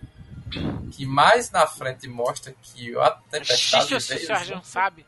A gente não sabe. Não, a tempestade veio com o Dragon, meu irmão. Veio com o Dragon. Ah, não, só ver com um cara aí, apareceu um cara aí que tem É, apareceu, apareceu, é, apareceu um cara de, né, de capuz, É, é, assim, Vamos sabe. chamar ele de Easy Stardust. Não, mas nesse ponto ele chama ele de Dragon, pô. O, o, o, É, eu sei, eu sei. Smoker. Parece um tal de um Dragon, é, ajuda. O Smoker chama ele de Dragon, apenas de Dragon, tá? E aí tem esse, aparece também esse Smoker, que é um cara da marinha, e que é o, o chefe da Tashigi, que é a menina que é a cara da, da amiga de Zoro Ele morreu. já tem uma patente mais alta e ele meio que é o desafio final, né, para as pessoas, do- os piratas do East Blue que querem entrar na grande rota, né, para conseguir superar, subir lá, just- ele fica naquela área ali justamente pra isso, né? é, pegando os piratas que tentam, porque é, é passagem obrigatória, né, para chegar na como é o nome lá da montanha, meu Deus, é Reverse Mountain, É. que é a, a você tem que entrar para poder cair dentro da grande rota. Mas é bem legal esse paralelo do. Assim, é meio fácil de se imaginar, mas é bem legal, né? O Luffy lá pra ser executado, onde o Gold Roger foi, né? Justo. É, o paralelo Cara, que eu achei a encheção de sabe que é um paralelo, gente. Deixa, deixa o Bruno des- destilar o ódio, pô. Destilho, Bruno, destilho seu. Mas, mano, eu achei desnecessário essa parte. Tipo Assim, é, é, de- desse aí do Long Tal, eu achei o filler mais divertido do que o canônico. Porque o filler, tipo, acho que, que cumpriu mais o objetivo de dar um alívio à, à, à tensão que foi a Long Park tem, tem, tem. e te preparar pro, pro, pro objetivo, que é o Grand Line, tá ligado? Não é. É. o negócio da execução ali, com o bug unido. Porra, sabe? Pra mim foi muita encheção de linguiça. De repente foi só uma desculpa pra enfiar o Dragon ali no meio, mas poderia enfiar em Me vários lembre, outros momentos do roteiro. Mas no anime, aquela historinha do dragãozinho é antes ou depois de Logetal? Depois. Depois. Depois, né? Antes deles entrarem, né? Na grande rota. É, exatamente. Então, Só pra Cara, Cara, eu não sei é- porque é um tudo que é filler, só filler eu pulei. Aí eu não. É, não nem- perdeu muita coisa não. Filler é filler, né? Continua Ah, só- É, o arco de filler eu pulei. Esses que são semi-fillers eu acabei vendo porque tá entranhado no arco, né? É. Esses Agora- semifilhas são bem feitos, sabe? Não tenho o que falar, não. Só pra comentar rapidinho, o na é, essa parte é bem corrida, acontece um monte de coisa de uma vez e eles fogem de repente, o cara ajuda e não sei o que lá, eles vão embora e conseguem chegar na, na grande rota. É, do nada acontece assim, 15 coisas assim, dois, dois capítulos? Coisa assim. É, mas Oda ele faz isso, né? É o primeiro momento ali que ele cria É. uma série de, de, de adversidades ocorrendo tudo ao mesmo tempo. Não é, não, mas assim, o que eu queria dizer é, isso é porque ele queria, Oda quis que eles entrassem na grande rota no capítulo 100. E aí ele deu uma apareçada, assim, aconteceu um monte de coisa. Isso também significa que, tipo, assim, o, Bruno ficou com a, a sensação de que meio que filler, meio coisa nada a ver que aconteceu ali, mas só que é porque ele queria a cena. é, é, se ele deu uma apressada e ele botou É. lá, quer dizer que era coisa que ele queria que acontecesse. É porque na realidade o One Piece sempre tem esses planejamentos, como aconteceu recentemente com o episódio 1000, né? Não sei se vocês sabem, mas o episódio do capítulo que aparece o Dragon, ele coincide exatamente com o capítulo 100. Uhum. E aí o Oda pegou e criou essa lógica para criar um momento importante, né? Uhum. no, no anime também, no capítulo 100, né? Da mesma forma que aconteceu agora no capítulo 1000. Que não foi é, a mesma coisa que aconteceu no capítulo 1000 do mangá, mas ele criou um, um contexto lá, um momento ali que deixou o episódio especial, sabe? Massa, massa. Eu ainda, ainda tô lá pelo 800, ah, antes da história da família do Sandy. Ainda vou, vou pegar, mas só que assim, eu tava ligado, que foi um, foi um negócio da porra. Teve Foi, capa foi um grande gente, evento. foi- um grande evento. da porra. É, eu tô, tô doido pra voltar e eh, acompanhar de novo. Finalmente, eu comprei e ainda não, não voltei a ler, né? Eu tô parado lá no, no- na edição 80, 82, uma coisa assim. Comprei Mas ontem exatamente o volume 100, né? Eu, eu comprei anteontem o volume 100 e vai chegar ainda. Oh, mas eu ainda tô parado no 80. Então é acho que isso. você tá falando. mais alguma coisa, gente? É isso, a gente entrou na grande rota. Adoro Nossa. droga. Não, a gente tem que subir, tem que subir a Reverse Mountain, né? Eu tenho... É, vamos, vamos. A gente pode deixar pro próximo episódio. A gente vai deixar parando aí certinho. E aí. O que vocês acham? É, pode ser, porque aí Ah, ele já é. cai logo lá na, com, a, com a Labum, né? Já é grande rota já, né? É, Eu não lembro que é como é a história da, da, da Reverse Mountain, não. Eu só lembro que eles pegam o navio e vão sendo entrando, a entrada da, da, da grande rota, que obviamente nessa hora toca. É E Armin, tá, velho. Eu tá. não assisti, mas com certeza tem, porque se não tiver aí, tá errado. Cara, que maravilha. O hino de One Piece, meu irmão. Tá. Você cantando. Olha, gente, vamos fazer o seguinte. Arthur, se você, você não lembra direito, mas se quiser estar no próximo episódio, você pode tentar, esses dias aí, tentar ler. Você não tem mais de um Mas se ele não lembrar, Tem ele lê no, na Wikipédia. É, Ele isso é um moleza, cara isso é moleza. Ele é um cara preparado. Ah, não, não, não, não, não. Vou fazer a mesma coisa que eu fiz hoje, que é eu leio de novo o resumo da E aí a gente confia nos olhos pra lembrar tudo pra gente. Ô, Exato. É o que eu falei, a gente E formou. olha que eu lembro mesmo, hein? Eu li, reli, assisti, eu sou, eu consumo One Piece tipo todo dia. É, talvez aconteça de eu pegar o anime pra assistir, né? Porque eu não tô com os mangás. Os mangás estão aí em João Pessoa, na casa de pai e mãe, que Não são tá os que eu perto, comprei né, pra você pegar. Conrad. Ah, Oi? Bom que tá perto pra pegar. É bom que tá Manda perto. mandar pelo Sedex. Não, não vale a pena não o peso, não. Arthur, fala aí, cara. Muito obrigado. E é isso, hein? Participa da próxima. Valeu, gente. Com um pouco de sorte a gente tá aí. Com um pouco de sorte na próxima vai chegar. Vivi que não esteve nesse episódio porque a gente nem entrou na Grand Line ainda, então é justo. Justo? E o pessoal, vão puxar Ikari, né? Que é um safado que não veio. Mas tá tudo certo. Certo? Com um pouco de sorte eu tô aí com vocês na... daqui a não, algumas semanas. Não, não. É, é mais um mês aí. A gente vai acertar isso melhor.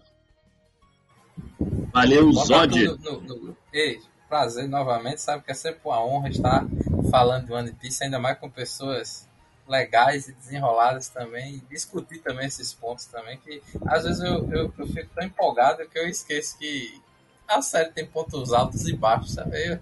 É legal quando eu vejo a galera assim que, que acaba percebendo também os defeitos, né? Eu sou meio suspeito, eu reconheço. Espero poder confabular mais com vocês. Fala aí, Bruno. Considerações finais, cara. Que bom ter você aqui. E, cara, as portas estão abertas, hein? Pô, valeu aí, gente. É minha primeira participação aí. Gostei de fazer. Trazendo aí um pouco do, do contrapeso aí. Sendo um pouco mais crítico, mas não sendo negativo. É, qualquer coisa eu tô aí. A próxima vai ser sobre Alabasta. Eu, acho que é o meu, meu arco preferido. Apesar de que eu vou ter que dar uma relembrada. Será que dá pra gente chegar até Alabasta, né? Grande, La- é, o Speak, Reino de Drum e Alabasta, né? Eu tava querendo fazer só Alabasta sozinho, mas tudo bem. Aí se for então vai, vai o, o Speak e Reino de Drum, né? E depois Isso. deixa Alabasta só. É. Pode ser. Porque Alabasta é bem maior que todo E a ilha, e a ilha do... do, do, gigante também. que Eu esqueci o Little, Ah, é, Little é a Garden. ilha do gigante, Little Garden, é. Little Garden. Pô, Agora, a- na- próxima já começa um- a, a ensaiar, né? Que Na, na próxima já a gente já é apresentado a Barroco Works. Então, É. um- En- Então ainda não é no próximo episódio, Bruno, mas vai chegar na basta, eu quero você aqui. Beleza, na basta aí, dou uma relembrada. É, vou gostar de falar sobre. se, a gente, Legal. se a gente avançar muito rápido, a gente telefona no meio da ligação eh, da coisa. Ó, chega aí que vai chegar lá abaixo. Corre. Então é isso, gente. Vocês que ouviram, pô, muito obrigado. É, foi, como eu disse, é, né, debate tem bast- muito, muitos anos. E, cara, tava precisando ter um episódio sobre One Piece, cara. A grandiosidade dessa obra é algo realmente que tá- a gente tava devendo. Só que como o Luiz não assiste, né? E eu sou o único ali da, da bancada fixa. Eu sou viciado e louco por One Piece. Eu precisava. Ô vacilão, Luiz. Pois é, ele é, ele é complicado, ele enrola muito. Mas, enfim, eu fui, batalhei, briguei. Cara, foi horas e horas de negociação, vocês não sabem como foi difícil. É, mas saiu aí o veredito que tem que ter episódios especiais de One Piece. E eu tô, tô à frente do projeto. E espero que vocês estejam gostando aí desse, esse foi o primeiro episódio. E vão ter muitos mais aí. Muito. E, e olhe muito. Cara, falando de One Piece, né, cara, vocês têm que esperar aí, não sei, uns 30. Mas Pois é. Mas é bem Depois legal. você chegar nos final, grandes a gente arcos que a começa- gente passar a noite toda falando de um arco só. É, a Aí ideia é vai ser realmente legal. essa. chegar, se estiver chegando perto do final, a gente começa a, a- a demorar mais. acompanhar. Não, a gente começa a gravar filler. Começar. É isso. Então valeu. É isso, gente. Muito obrigado e até a próxima. Valeu! Valeu, Valeu, pessoal. galera. Falou. Valeu, gente. Abraço. Até já.